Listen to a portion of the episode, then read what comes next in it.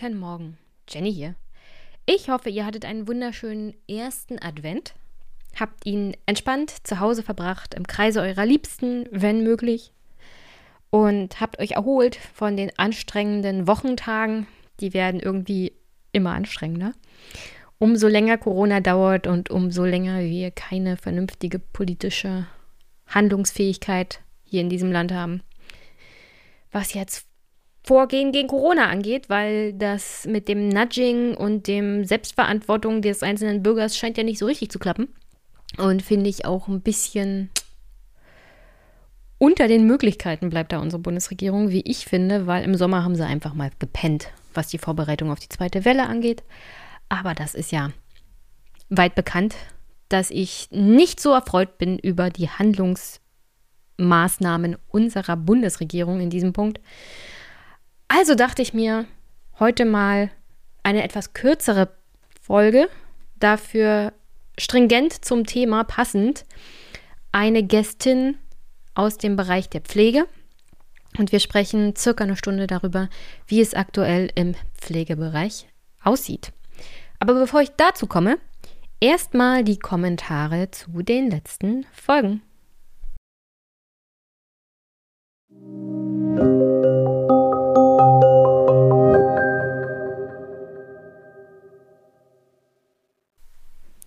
Ole hat zu der Folge von Geldwäsche und Geschichtsschreibung kommentiert. Hi, Herr Landwehr suchte nach Jared Diamond. Collapse. How societies choose to fail or survive. How societies choose to fail or succeed. Und dann hat er noch in die Kommentare einen wunderschönen Artikel im Atlantic gepackt. Den packe ich euch in die Show Notes. Da geht es darum, ob Geschichte die Zukunft vorhersagen kann und es ist ein sehr, sehr spannender Artikel, weil es darin auch darum geht, dass ein ähm, Geschichtswissenschaftler davon geschrieben hat, aufgrund der Daten, die ihm zur Verfügung standen, dass das nächste Jahrzehnt ein sehr, sehr anstrengendes Jahrzehnt sein könnte. Und sagen wir es mal so, nach 2020 kann man sich das vielleicht gar nicht so vorstellen.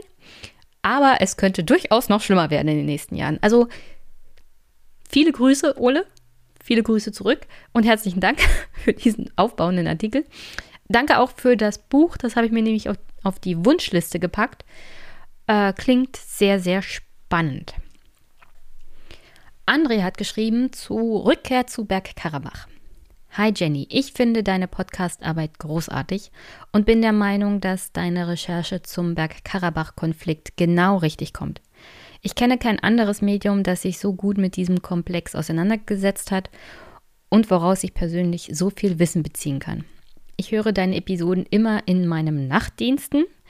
Bitte behalte deine Betreuung bei, denn auch ich sehe da eine völlige orientierungslose Politik, die den Blick für den Demos verloren hat. Nochmals danke, herzliche Grüße aus Weingarten in der Pfalz, André. Herzliche Grüße in die Pfalz zurück und ähm, schreib doch mal, was für einen Nachtdienst du so machen musst. Und wenn es Pflege ist, dann kannst du ja die heutige Folge ebenfalls kommentieren, würde ich mich sehr freuen und danke fürs Hören. Und dann habe ich heute noch einen Audiokommentar von Thorsten mit dabei. Herzlichen Dank schon mal im Voraus, Thorsten, dass du ihn mir per Mail eingesprochen zugeschickt hast. Hallo Jenny, ähm, ich weiß noch nicht ganz genau, was das für ein Kommentar wird. Ähm, ich höre gerade deine Bergkarabach-Folge. Erstmal vielen, vielen Dank, weil ähm, es ist, glaube ich, wichtig, dass wir das mal so ähm, tief reintauchen konnten und dass du so hochqualifizierte, hochkarätige Gäste dabei hattest. Ähm, mir stellen sich ein paar Fragen und ähm, ja, keine Ahnung. Äh, Wäre gut, wenn du mal drauf reagierst. Auch wenn ich sonst sage, reagier nicht auf jeden Kommentar, aber hier bitte reagier mal drauf. Ähm, erste Sache ist natürlich, Krieg ist immer schlecht. Bei Krieg gibt's nur Verlierer. Ähm, wer Krieg führt, hat Unrecht. Erstmal. Ähm, ganz klar finde ich. Auf der anderen Seite scheint es, dass ähm, wir da noch nicht Mensch genug sind als Menschheit, sondern noch viel mehr Tier. Denn im Tierreich gibt es auch diese äh, territorialen äh, Gefechte, um Leute zu vertreiben. Das scheinen wir nicht besser zu sein. Wir scheinen nur die ausgereiferen Waffen zu haben. Von daher wäre es schön, wenn wir als Menschheit eine Entwicklung machen, dass wir das vielleicht besser hinkriegen. Ähm, dann habe ich eine Frage und zwar, ähm, ich versuche mir das Ganze mit Gleichnissen irgendwie hinzubiegen, so dass ich das besser verstehen kann. Und was mir gerade in den Sinn kam, war, gerade bei deiner erst, bei deinem, bei deinem ersten Gast ist, was ist der Unterschied zum jetzigen Ukraine-Fall? Weil, also, wenn wir die 90er mal als die Besetzung der Krim bezeichnen würden und sagen würden, 30 Jahre später rückt die Ukraine wieder ein und holt sich die Krim zurück, würden wir dann sagen, das ist schlecht? Würden wir sagen, das ist gut? Wir würden natürlich sagen, Krieg ist scheiße, aber vom, von der Idee dahinter ähm, und auch, das denke ich auch immer bei den israelischen Siedlern ist, da ist nie jemand, der nimmt sich Gebiet. Armenien, Israel, Krim, you name it. Und dann kommen da Leute hin, die bauen Häuser auf. Und dann kommt das ursprüngliche Land und holt sich die Gebiete zurück. Und die sagen, die klauen uns die Häuser und wir brennen sie nieder. Das habe ich noch nicht ganz, ich weiß nicht, ich kann es nicht einordnen. Ich weiß nicht, was ich damit machen soll. Ähm, so hätte man, weiß ich nicht, ich würde nie auf die Idee kommen, irgendwo hinzusiedeln, wenn Deutschland der Meinung ist, hey, jetzt Österreich, komm. Die sprechen doch sogar Deutsch, das ist jetzt mal unsers, das nehmen wir jetzt mal, die Berge sind so schön. Ich würde nie auf die Idee kommen, dort ein Haus zu bauen. Also, ähm, ja, weiß ich nicht. Ähm, Wäre voll gut, wenn du mal da nochmal drauf eingehen könntest. Vielen Dank. Uh, hi Thorsten. Ich hab das nicht. Also, erstmal das mit dem Krieg. Ich habe hier noch ein Buch zu stehen. Die Rückkehr des Nationalismus. Ich habe festgestellt, das Jahr war zu kurz, um den ständig anwachsenden Haufen an Büchern und Themen aufzugreifen ich komme auch kaum noch zu meinen Monologfolgen. Ich habe festgestellt, ich bräuchte da mehr Zeit für. Also das ist jetzt erstmal nicht auf deinen Kommentar, sondern so generell. Ich bin auch noch am Überlegen, im nächsten Jahr, wenn ich absolut keine Zeit habe, auch mal eine Woche ausfallen zu lassen, um mich auf die nächste Folge noch viel besser vorbereiten zu können. Ähm, das heißt, offiziell werde ich den Wochenrhythmus beibehalten. Äh, das werde ich sicherlich auch noch mal vor meiner äh, Weihnachts-Winterpause alles noch mal ansprechen. Aber dass ich mir halt hier dann auch rausnehme, mal eine Woche ausfallen zu lassen und darauf zu hoffen, dass das Publikum das versteht und weiß, ähm, auch die Podcastarbeit, das ja eigentlich Hobby ist, nichtsdestotrotz frisst das viel Zeit und manchmal hätte ich gerne noch ein bisschen mehr Zeit, um eine bestimmte Folge vorzubereiten, weil auch diese Bergkarabach-Folge war unglaublich spontan. Also ich freue mich unglaublich auch darüber, wie positiv das aufgenommen wurde. Und obwohl es ja fast vier Stunden waren, auch das Feedback entsprechend, entsprechend positiv war. Nichtsdestotrotz hätte ich, hätte ich halt mich noch gerne mehr Zeit gehabt, mich darauf vorzubereiten. Aber manchmal ist das mit Themen auch so, die sind spontan und dann habe ich zwei Tage maximal, um mich auf ein Gespräch vorzubereiten und das ist absolut zu wenig absolut zu wenig. Also für das, den Anspruch, den ich an mich selbst und diese Folgen habe. Um, ähm, das wirkt sich dann übrigens auch auf die nächsten Folgen aus, dass ich irgendwo Zeit abknapsen muss. Deswegen diese Überlegung erstmal, mir mehr Zeit zu nehmen. Vor allem, wenn ich hier noch Bücher rumzustehen habe, wo es um das Thema Nationalismus geht, wo der Autor meint, das ist halt nicht wirklich alt, oder nicht wirklich neu, sondern das war eigentlich nie wirklich weg. Wir haben so diese europäische Sicht auf Dinge, wo wir denken, äh, der Nationalismus, also wenn wir erstmal die Europäische Union haben, ist das alles vom Tisch. Wo ich sage, ja, das ist eine sehr, sehr naive Denkweise. Denn auch wenn wir einen gemeinsamen Haushalt haben, und auch wenn die positive Denkweise ist, ja, also wenn wir es einmal alle in denselben Topf einzahlen, dann kommt das mit dem Nationalismus in Europa nie wieder. Ja, ich habe ein doch eher negatives Bild von Menschen, wenn es darum geht. Und ich glaube nicht, dass das so einfach ist in der Europäischen Union. Es ist ein, ein sehr, sehr schwieriger Stein, tatsächlich auf dem Weg wieder zurück zu nationalistischen Denken in Europa. Nichtsdestotrotz ist es auch in Europa nicht weg. Und das hat auch viel, viel überschattet, um ehrlich zu sein.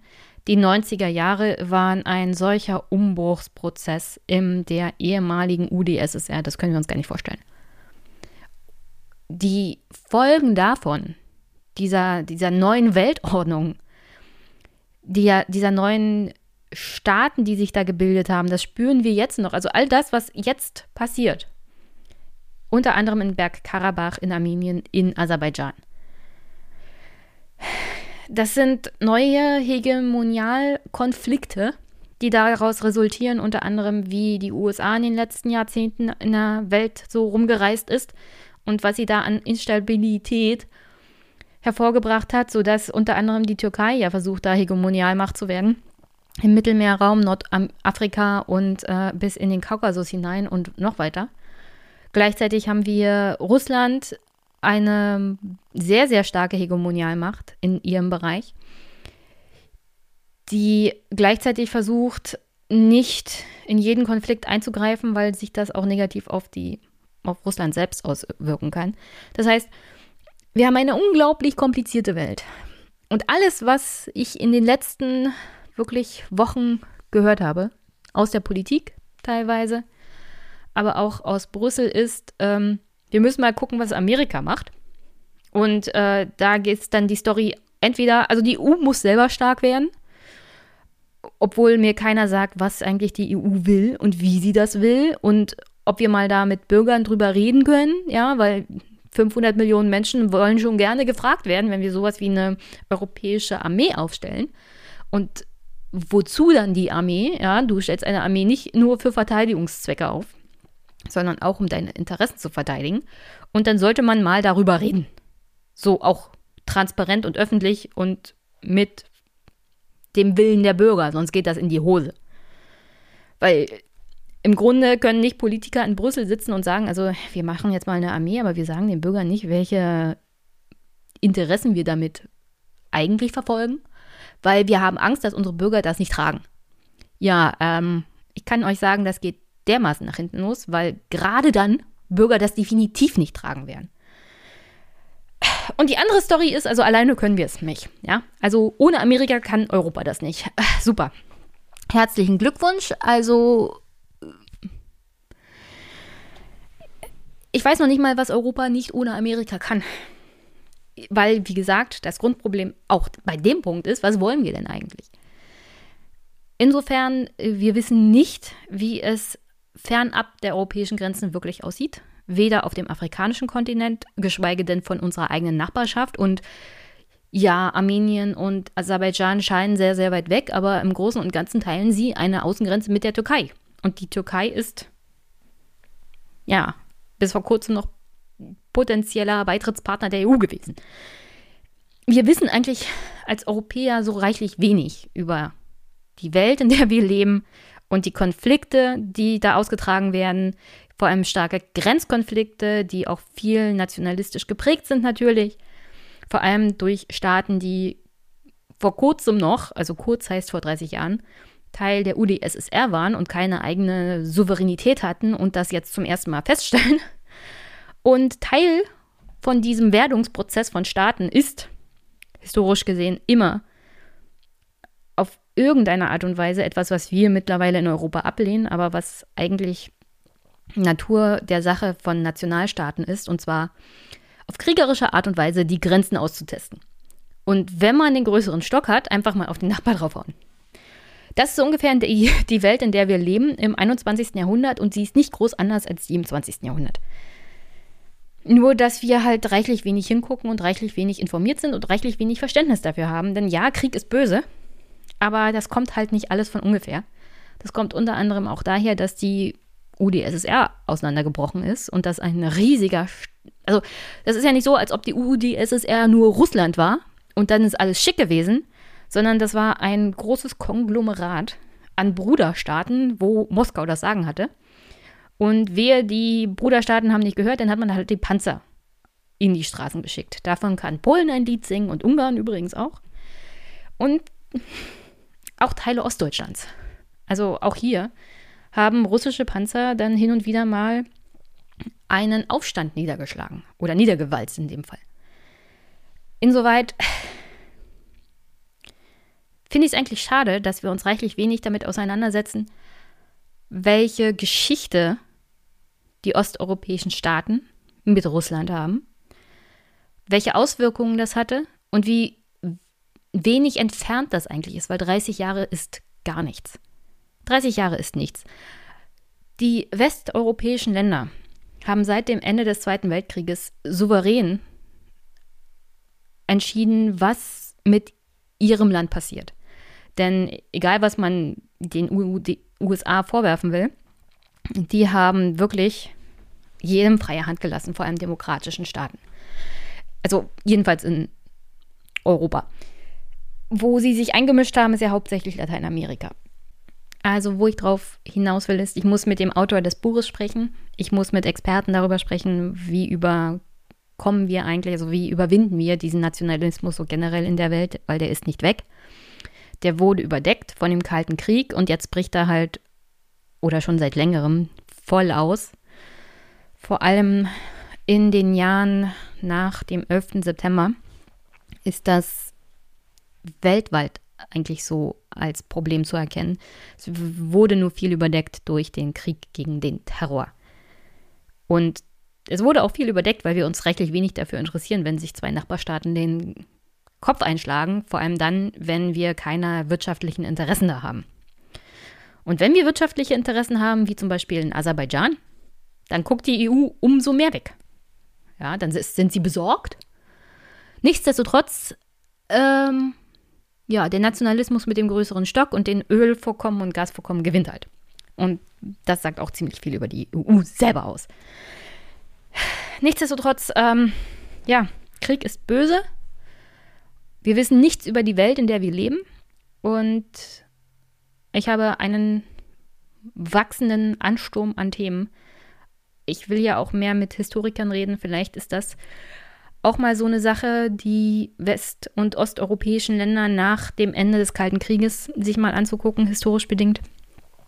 Und wie da die Entwicklung in den letzten Jahrzehnten war. Also da kann ich dann auch auf Vorschläge von Sascha Dürkop zurückgreifen. Auch hier nochmal Grüße an Sascha und danke dafür. Und was der Vorwurf ist, also ich glaube, Thorsten, du stellst dir das ungefähr so vor, dass es wie in Israel ist, was im Bergkarabach passiert ist, wo israelische Siedler auf palästinensischen Gebieten siedeln, dort Häuser bauen und dann sagt Israel, ja, das ist jetzt unser, weil da leben unsere Bürger. Ist ein bisschen komplizierter in Bergkarabach, denn genau so ist es halt nicht. Ähm, der erste Bergkarabach-Krieg in den 90er Jahren. Bergkarabach selber war seit eigentlich immer übermäßig mit ethnischen Armeniern besiedelt. Wirklich große Mehrheit. Es kam im Laufe der Geschichte Aserbaidschans und Armeniens immer mal wieder zu Pogromen. Unter anderem in Baku, wo dann Armenier vertrieben wurden, die sich in Bergkarabach selber niedergelassen haben. Auch nach dem Genozid der Armenier in der Türkei haben sich Armenier in Bergkarabach selber niedergelassen. Das umgebende Gebiet zu Bergkarabach war aber immer überwiegend von ethnischen Aserbaidschanern besiedelt. So. Also es gibt diese Enklave Bergkarabach in aserbaidschanischem Gebiet. So muss man sich das ungefähr vorstellen besiedelt bis zum ersten Bergkarabach-Krieg die Umgebung hauptsächlich mit Aserbaidschanern, Bergkarabach mit hauptsächlich Armeniern. Aber auf beiden Gebieten jeweils auch die Minderheit von dann entsprechend Armeniern und Aserbaidschanern. Im ersten Bergkarabach-Krieg lief das so ab, dass die armenische Seite gewonnen hat, um die umliegenden Gebiete, wo hauptsächlich Aserbaidschaner gelebt haben. Diese Aserbaidschaner wurden vertrieben. Und das Gebiet blieb fast unbesiedelt. Auf Bergkarabach selber wurden ebenfalls Aserbaidschaner vertrieben. Und die Armenier, die dort schon gelebt haben, blieben halt da. Es gab keine Siedlungspolitik, wie es ähm, aus Israel der Fall ist, sondern diese Pufferzone, aus der hauptsächlich Aserbaidschaner dann vertrieben wurden, die blieb auch unbesiedelt. Es gab einzelne Armenier, die dort gelebt haben, die haben in ihren eigenen Häusern gelebt. Also es gab, also es war nicht so, als ob die Leute dann neue Häuser gebaut hätten oder irgendwie alte aserbaidschanische Häuser bewohnt hätten, sondern die Leute blieben in ihren Häusern, falls sie noch benutzbar waren nach dem Krieg. Durchaus möglich, dass Leute ihr Haus neu aufgebaut haben nach dem Krieg, aber im Großen und Ganzen kann man sich das nicht wie in Israel vorstellen, sondern wir haben eine Situation, wie, wo die Leute in ihren eigenen Häusern geblieben sind. Jetzt ist das so, Aserbaidschan hat die Gebiete, die bisher halt von Armenier, Armenien besetzt war, beziehungsweise in Bergkarabach würde ich nicht besetzt sagen, sondern halt bewohnt. Weil es gibt einen Unterschied zwischen der Besetzung Armeniens in den umliegenden Gebieten, wo sie tatsächlich auch völkerrechtswidrig Menschen vertrieben haben, und Bergkarabach selber und den Gebieten, wo schon immer Armenier gelebt haben und das nicht besetzt war, sondern wo einfach nur seit Jahrhunderten Armenier in der Mehrheit waren. Und folgendes ist jetzt der Fall. Die Aserbaidschaner haben Teile von Bergkarabach errungen und kriegen die Teile zurück von Armenien, die im ersten Bergkarabach-Krieg besetzt wurden, wo die Aserbaidschaner vertrieben wurden. In den Gebieten von Bergkarabach, in denen jetzt Aserbaidschan das Sagen hat, das ist auch nachvollziehbar anhand von Videos und Berichten, die jetzt auch mehrfach zu sehen sind, beginnen Aserbaidschaner damit, ähm, Friedhöfe von Armeniern zu schänden. Und Kulturstätten. Und davor sind die Armenier, die da bisher gewohnt haben, geflohen und haben ihr eigenes Haus angezündet.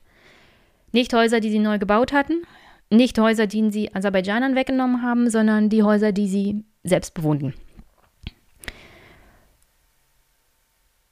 Deswegen würde ich das nicht, wirklich gar nicht mit dem Fall von Israel oder Palästina gleichsetzen, weil wir dort eine aggressive Siedlungspolitik haben, die darauf abzielt, tatsächlich politische Fakten zu schaffen. Das ist in Bergkarabach genau nicht der Fall. Auch ist es Fakt, dass der Großteil der Armenier nicht in Armenien selbst lebt, sondern verstreut auf die ganze Welt. Also wenn wir alle Armenier tatsächlich in Armenien hätten, würde die Bevölkerungslage da ganz anders aussehen.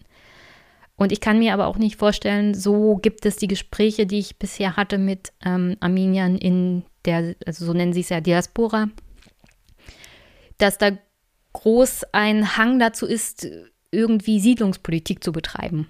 Auf Bergkarabach zum Beispiel selber. Deswegen hoffe ich, dass das im Großen und Ganzen deine Frage beantwortet. Falls du noch mehr Fragen zu dem Thema hast, immer her damit. Ich will das Thema Bergkarabach ja so generell nicht aus den Augen verlieren. Ich schulde ja auch noch eine Folge, unter anderem mit Dustin, dem Büroleiter von Martin Sonneborn, der wollte nochmal nach Bergkarabach fahren und die dortige Lage sich angucken.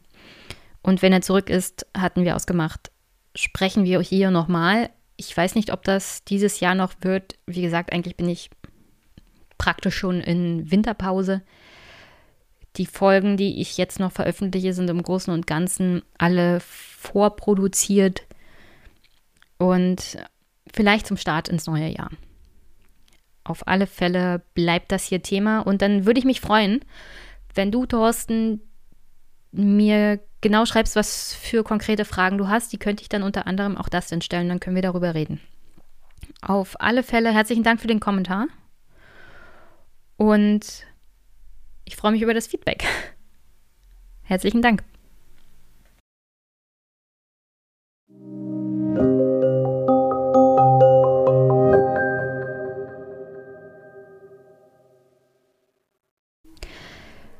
Angesichts der Tatsache, dass die Corona-Zahlen zwar nicht mehr massiv zunehmen, aber sich immerhin auf einem sehr hohen Niveau der Ansteckung stabilisieren, ist es, glaube ich, gar nicht so schlecht, sich mal anzugucken, wie läuft das eigentlich mit der Pflege, auch der Pflege auf den Intensivstationen. Und dazu gibt es leider Gottes schon an diesem Sonntag die Meldung, dass es zu einem Aufnahmestopp in vier Berliner Kliniken gekommen ist. Dort sind die Intensivstationen so ausgelastet, dass keine neuen Corona-Patienten aufgenommen werden. Das sind schlechte Nachrichten, vor allem für BrandenburgerInnen, weil es ein gemeinsames Konzept des Landes Berlin und des Landes Brandenburg bei der Belegung von Intensivbetten gibt. Und es wird, glaube ich, kaum überraschen, dass das blöd für ein Flächenland ist, das keine eigenen Intensivbetten hat, wenn das Nachbarland, das die meisten Intensivbetten hat, keine Aufnahme mehr macht. Das heißt, du musst die hier auf dem flachen Land irgendwie aus, aus dem Ärmel schütteln und ich weiß nicht genau, wie das passieren soll. Ich meine, bisher gibt es noch keinen Aufnahmestopp in Brandenburg selber. Das ist eine gute Nachricht. Hauptproblem hat nun mal das Land Berlin.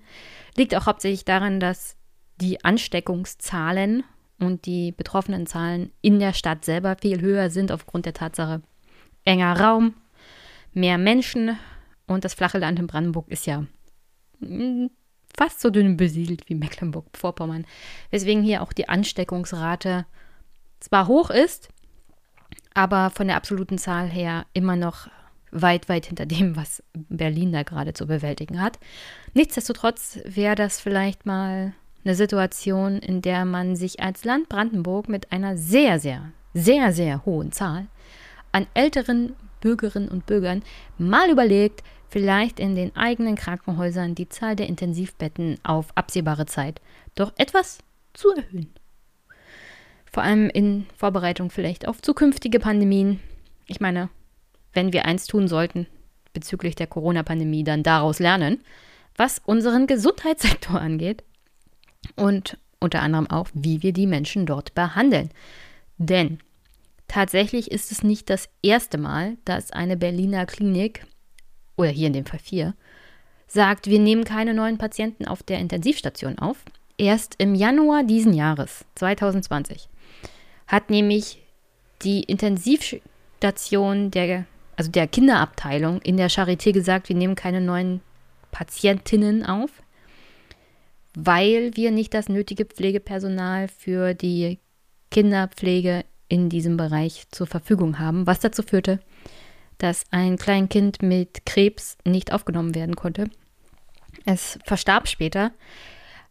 Muss nicht zwangsweise damit zu tun haben, dass die Klinik das Kind nicht aufnehmen konnte. Vielleicht war der Fall auch einfach zu weit fortgeschritten. Nichtsdestotrotz ist es natürlich ein Armutszeugnis für ein Land wie Deutschland, dass man nicht genug Pflegepersonal hat oder es nicht ausreichend bezahlt und entsprechend behandelt, was die Arbeitssituation angeht, dass Kinder, krebskranke Kinder nicht betreut werden können.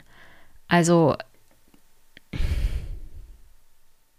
ich finde wirklich, wirklich, es ist das aller, aller, allerletzte Mal, dass wir diese Diskussion aufmachen sollten mit dem Argument, naja, wir klatschen ja und es gab ja diese 8% Erhöhung in der Tarifrunde und bla bla bla.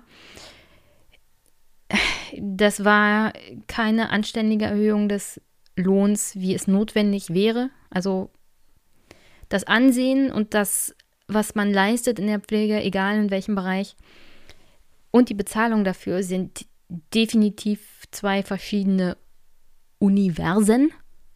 Da hinkt einiges hinterher. Deswegen, wenn wir davon reden, dass die Intensivbetten ausgelastet sind, dann kann man auch sagen, also die Betten sind nicht das Problem. Tatsächlich könnte man in Deutschland wesentlich mehr Intensivbetten aufstellen und das entsprechende technische Material dazu. Das Problem hier sind die Menschen, die das betreuen.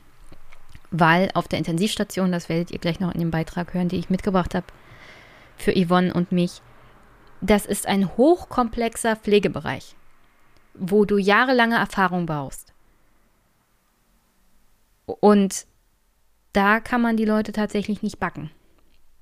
Und leider Gottes hat man da einfach in den letzten Jahren zu viel gespart, zu wenig ausgebildet, zu wenig weitergebildet. Und das ist das Problem im Gesundheitssektor so generell, dass man immer noch guckt, wie man den Gewinn maximieren kann. Ja, die größte Sorge unter anderem der Helios-Kliniken aktuell ist ja, wie sie mit dieser Pandemie umgehen, um ihr Portfolio zu retten. Weil natürlich, wenn man so viele kranke Menschen hat, dann geht das aufs Bankkonto dieser dividendentreibenden GmbHs und Kapitalgesellschaften und AGs und hast du nicht gesehen.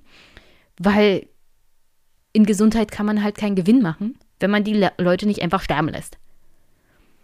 Also Menschen auszupressen, vor allem das Personal, und dann einer Pandemie gegenüberzustehen, in der man dann die Wahl hat, die, das Personal noch mehr auszupressen, das praktisch schon auf dem Zahnfleisch geht, oder die Menschen einfach sterben zu lassen, damit man den Gewinn rettet. In dieser Situation befinden wir uns jetzt eigentlich in Deutschland.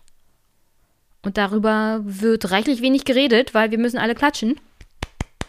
Für die Pflegekräfte, die jetzt in der zweiten Welle gar nicht mehr wissen, wo oben oder unten ist, weil sie prinzipiell zu wenig schlafen, zu wenig Erholung haben, zu wenig alles haben. Und hinzu kommt noch die Tatsache, dass auch gesellschaftlich zu beobachten ist, dass die Solidarität, die ja zu dem Klatschen geführt hat, also selbst das, scheint einigen Leuten mittlerweile zu viel zu sein. Und ich rede hier nicht von den Corona-Leugnern. Die sind noch ein ganz spezieller Fall. Sondern so grundsätzlich kann man sagen, in der zweiten Welle scheint es einfach mal an Solidarität an allen Ecken und Enden zu mangeln.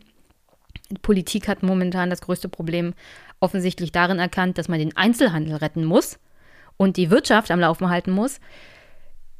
Ich werde hier an dieser Stelle nicht einspielen, was Herr Brinkhaus gesagt hat, dass unter anderem die Gewerkschaften ja unsolidarisch seien, weil sie gegen verkaufsoffene Sonntage klagen, die die Politik jetzt am liebsten möchte, und zwar ohne Ende. Also Herr Altmaier, äh, alle, die einkaufen gehen, sind Patrioten, lässt grüßen. Die CDU verliert hier völlig den Sinn und Verstand, um ehrlich zu sein, obwohl Sinn und Verstand äh, unterstelle ich der CDU jetzt grundsätzlich nicht mehr, wenn es um Wirtschaft und Solidarität und Soziales geht.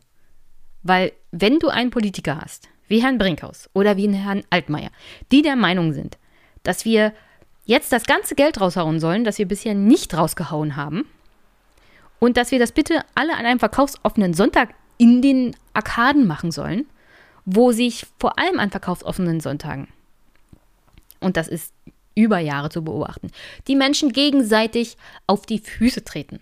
So voll ist es dann in diesen Einkaufszentren. Also, wenn du solche Politiker hast, dann kannst du auch fragen, na, warum geben sie nicht gleich zu den Corona-Leugnern demonstrieren, ohne Maske? Das ist ungefähr genauso sinnvoll. Das ist unglaublich, unglaublich, was man Politiker in ein Mikrofon sagen lässt, unwidersprochen. Was ebenfalls sowohl die Gesundheit von Menschen massenhaft bedroht, und da meine ich nicht nur die Corona-Pandemie, wo man sie anstecken kann, sondern auch der Stress, der mit einhergeht, dass man sonntags als Arbeitnehmer in diesem Kaufhaus stehen muss. Gleichzeitig sinken die Löhne im Einzelhandel nachweislich. Also die Leute, die in der ersten Welle, unter anderem Verkäuferinnen und Verkäufer, so beklatscht wurden, die haben einen Lohnminus von mindestens 4% erhalten als Dankeschön. Nach diesem Jahr. Also, Leute, so viel, so viel passt hier nicht zusammen. Ich komme gar nicht mehr mit. Ja? Ob der Dummheit und Asozialität einiger Politiker. Und ganz vorneweg Herr Brinkhaus und Herr Altmaier gerade. Wie gesagt, der Stapel an dummen Politikeraussagen und Themen, die man eigentlich aufgreifen müsste, dass man alles mal zusammensammeln müsste, wächst ins Unermessliche. Und das geht alles unter. Während dieser Corona-Pandemie, das geht alles unter, währenddessen die Bundesregierung unter anderem auch auf europäischer Ebene die wirklich irrsinnigsten Dinge macht, was die Beschränkung von Bürgerrechten angeht. Und das läuft alles so nebenher, weil alle damit natürlich beschäftigt sind, irgendwie durch die Pandemie zu kommen, sowohl gesundheitlich als auch finanziell. Und wie es nachher 2021 wirklich aussieht, wenn wir die Bundestagswahl haben. Sowohl auf dem Arbeitsmarkt, auch, als auch auf dem Bankkonto, als auch auf dem Konto der Bürgerrechte. Das wissen wir jetzt alles noch gar nicht. Also es ist wirklich katastrophal, ist das alles. Das ist nur noch eine reine Katastrophe. Und ich möchte, dass dieses Jahr 2020 einfach nur endet. Ja? Ich möchte, dass es aufhört und dass es irgendwie besser wird. Am liebsten mit PolitikerInnen, die auch ein bisschen Sinn und Verstand haben. Aber mittlerweile denke ich nur noch, es ist die Wahl zwischen Pest und Cholera oder einfach bleib zu Hause. Nimm an diesem Irrsinn nicht mehr teil. Also die, in dieser Phase bin ich gerade. Und das ist sprechendes Denken, Leute. Deswegen nehmt das nicht zwangsweise als hundertprozentige Wahrheit an. Es ist halt nur die emotionale Situation, in der ich mich aktuell befinde. Und das ist grundsätzlich nicht gut. Die aktuelle Lage ist so grundsätzlich nicht gut. Vielleicht wird es ja besser. Vielleicht wird es ja besser mit dem Wahlkampf. Ich meine, ich habe wenig Hoffnung aktuell, aber Zeichen und Wunder sollen ja immer mal wieder geschehen. Und wie ihr merkt, offenkundig ist mal so ein richtiger Rant bezüglich der CDU und was die alles so für dämliche Sachen treibt, unbedingt notwendig. Mir fehlt nur aktuell einfach die Zeit, um das zusammenzutragen und mich richtig aufzuregen, weil ist einfach zu viel und ich habe zu wenig Wochen Arbeitszeit. Also als Hobby für den Podcast. Deswegen heute erstmal das eine Thema. Pflege. Ich habe mit Yvonne gesprochen. Yvonne ist auf Twitter unter anderem auch bei CareSlam aktiv. Das findet ihr dann in den Shownotes in der Podcast-Folgenbeschreibung. Würde ich euch dringend empfehlen, dem zu folgen, euch das anzugucken und euch der Pflegebubble zu öffnen. Nicht der Pflegebubble, die unter anderem von Frau ehemals Dr. Giffey kommt, sondern von der echten Pflegebubble. Von Leuten, die da tatsächlich arbeiten. Und auf meiner Liste der sich öffnen für die Pflegebubble stehen mittlerweile zwei PflegerInnen, die Bücher geschrieben haben über ihren Job und was da so Sache ist. Und vielleicht komme ich 2021, Anfang des Jahres, auch dazu, da mit dem Halb 10 FM Podcast eine Kooperation zu machen bezüglich dem Gespräch mit Nina unter anderem. Insofern haben wir da gute Gesprächspartner in der Pflegebubble oder in dem Fall auch Partnerinnen, die viel mehr gehört werden sollten und deren Realität viel mehr Beobachtung bedarf. Vor allem auch deswegen, weil wir Leute haben, die tatsächlich in der Pflege im Gesundheitssystem arbeiten und auf der anderen Seite haben wir eine Gesundheitspolitik, die das vielleicht ansatzweise langsam versteht, aber immer noch zu wenig aktiv wird. Und was sie tut, reichlich wenig Hand und Fuß hat. Jedenfalls kommt es nicht an in der Pflege und bei den gepflegten, also den Menschen, die Pflege empfangen und auch die Menschen, die auf Gesundheitspolitik vernünftiger angewiesen sind, das sind ja alle Bürgerinnen und Bürger in diesem Land, auch da wird es nicht besser. Insofern, der Ansatz ist da, unter anderem auch Herr Spahn, muss man ja sagen, hat da doch das ein oder andere angeschoben. Nichtsdestotrotz ist es vielleicht too little too late. Wer weiß. Wer weiß. Aber mein Monologisieren von gerade eben ist natürlich teilweise noch sehr, sehr viel Zukunftsmusik. Deswegen möchte ich euch an dieser Stelle das Gespräch von Yvonne nicht vorenthalten. Wir haben über eine Stunde über das Thema Pflege gesprochen, wie es aktuell aussieht, über Yvonnes Pflegekarriere selber und auch mit jeder Menge Hörerfragen, Hörerinnenfragen. Und deswegen auch herzlichen Dank an euch, dass ihr diesen Podcast immer noch interessanter macht mit euren Fragen. Also wenn ich mal spontan zwischenrufe, kommt ihr eigentlich immer mit guten Fragen um die Ecke. Deswegen herzlichen Dank dafür. Das werde ich einfach mal so beibehalten. Auch für die Zukunft dieses Podcasts. Das habe ich mir einfach mal so fieserweise von Jung und Naiv geklaut. Aber ich finde, das bereichert die Gespräche auch durchaus, weil manchmal sind Fragen dabei, auf die ich natürlich so nicht gekommen wäre. Deswegen herzlichen Dank dafür. Und dann gute Unterhaltung jetzt erstmal mit Yvonne, der Pflege und mir. Und danach hört ihr mich zum Abschluss noch einmal.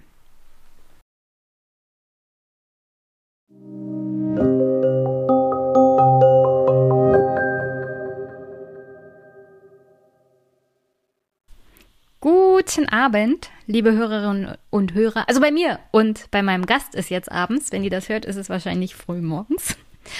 Ich habe heute die Yvonne da. Hi Yvonne. Hallo, hallo Jenny. Magst du dich mal den Hörerinnen und Hörern kurz vorstellen? Ja, also mein Name ist Yvonne Falkner. Ich bin 45 Jahre alt. Ich bin seit 95 examinierte Krankenschwester und arbeite seit vielen Jahren ja, ähm, in der Pflege, aber halt auch in einer, würde sagen, so pflegepolitischen Bildung. Ich habe ein Projekt entwickelt, das nennt sich Care Slam, das ist ein Theaterprojekt. Und da gehe ich halt mit Pflegenden auf die Bühne, damit sie halt für ihre Belange eintreten oder halt die Gesellschaft sensibilisieren, was Pflege überhaupt ist. Und äh, wer macht bei Care Slam so mit? Ja, in der Regel sind es beruflich Pflegende, aber hierbei geht es darum, dass halt alle Qualifikationen an den Start gehen. Das heißt Altenpflege, Kinderkrankenpflege, aber auch Gesundheits- und Krankenpflege und auch zwischen den Qualifikationen, das heißt die Abschlüsse, weil es, die Pflege ist sehr breit gefächert. Wir haben einerseits Helfer mit kurzen Qualifizierungen in der Pflege vertreten, aber halt auch Professoren. Und mir ist es halt wichtig, dass ein Austausch stattfindet, weil die Pflege, die trifft sich gar nicht wirklich. Also es gibt Kongresse, da gehen halt die Funktionäre hin, da wird aber ein Helfer nicht hingehen. Aber vielleicht ist ein Ort ganz gut, wo sich beide mal treffen. Vielleicht haben sie sich etwas zu sagen. Und das mache ich. Und dann achte ich halt auch immer noch auf die Altersmischung. Mir ist das intergenerative Lernen wichtig. Also in der Pflege findet oft so eine Abwertung statt von den jüngeren Pflegeschülern oder Pflegeauszubildenden. Naja, die machen das immer so und wir kommen hier nicht durch. Und wir haben aber sehr viele alte Pflegefachkräfte, die praktisch momentan das System noch stemmen, die in den nächsten zehn Jahren in Rente gehen werden. Und diese Menschen, die müssen halt auch gewürdigt werden, die haben nicht alles falsch gemacht, sondern die sind halt auch einfach durch viele Reformen geschüttelt worden, weil dieses äh, Pflege- und Krankenhaus und äh, überhaupt Gesundheitssystem ist in den letzten 25 Jahren von einer Reform in die andere gehüpft und es wurde nicht wesentlich besser. Ah, das kenne ich von der Bildungspolitik. Ja, ich glaube, das ist sehr ähnlich. Habe ich auch zehn Jahre gemacht. Oh wei, oh wei. Bildungsarbeit. Hm? Wie, wie bist du zur Pflege gekommen? Du bist seit 1995 dabei. Wolltest du schon immer in der Pflege arbeiten?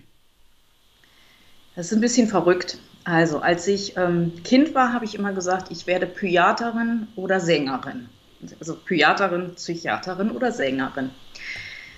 Irgendwann war das so weg und ich habe dann in einer ehemaligen Karl Bonhoeffer Nervenklinik die Ausbildung zur Krankenpflegerin begonnen. Das ist ja eine alte psychiatrische Landesklinik gewesen und habe da dann entdeckt, dass das total zu mir passt, weil es total spannend ist.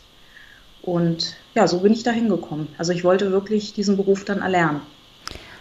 Und wie waren die letzten fünf, 25 Jahre so für dich in der Pflege? Über hm. aktuelle Ereignisse sprechen wir noch, aber so die letzten, sagen wir, 24 Jahre. Ähm, okay. Also kurz nachdem ich fertig wurde, 95, gab es ja die Einführung der Pflegeversicherung. Anschließend sind äh, viele Krankenhäuser abgewickelt worden. Also äh, die äh, Ambulantisierung wurde weiter in die Wege geleitet. Die Klinik, in der ich gearbeitet habe, die wurde enthospitalisiert. Die gibt es gar nicht mehr.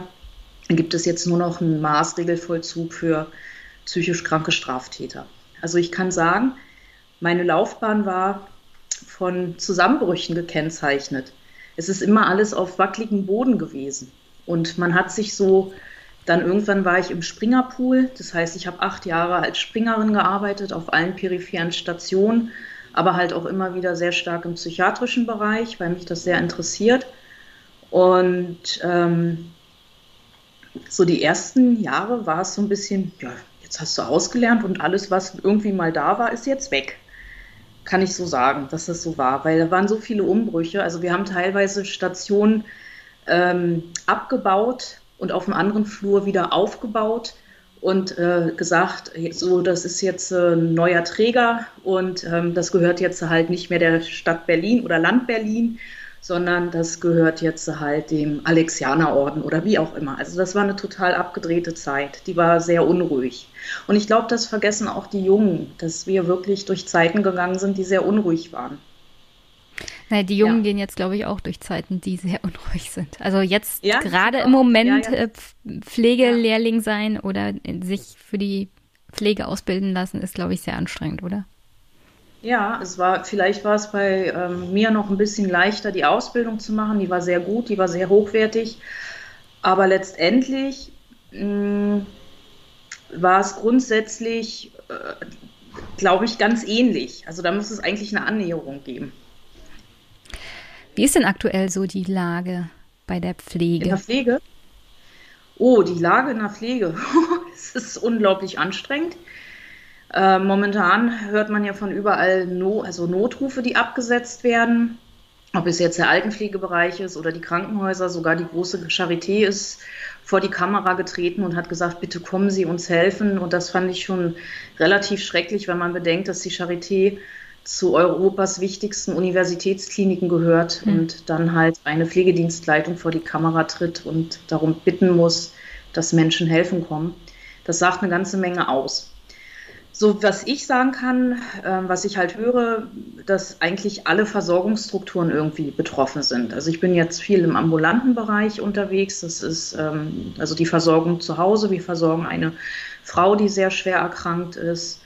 Und ähm, in diesem Bereich ist es halt so, wir hatten Materialknappheit, weil wir sind abhängig auch von Beatmungsschläuchen, weil unsere Patientin ist beatmet.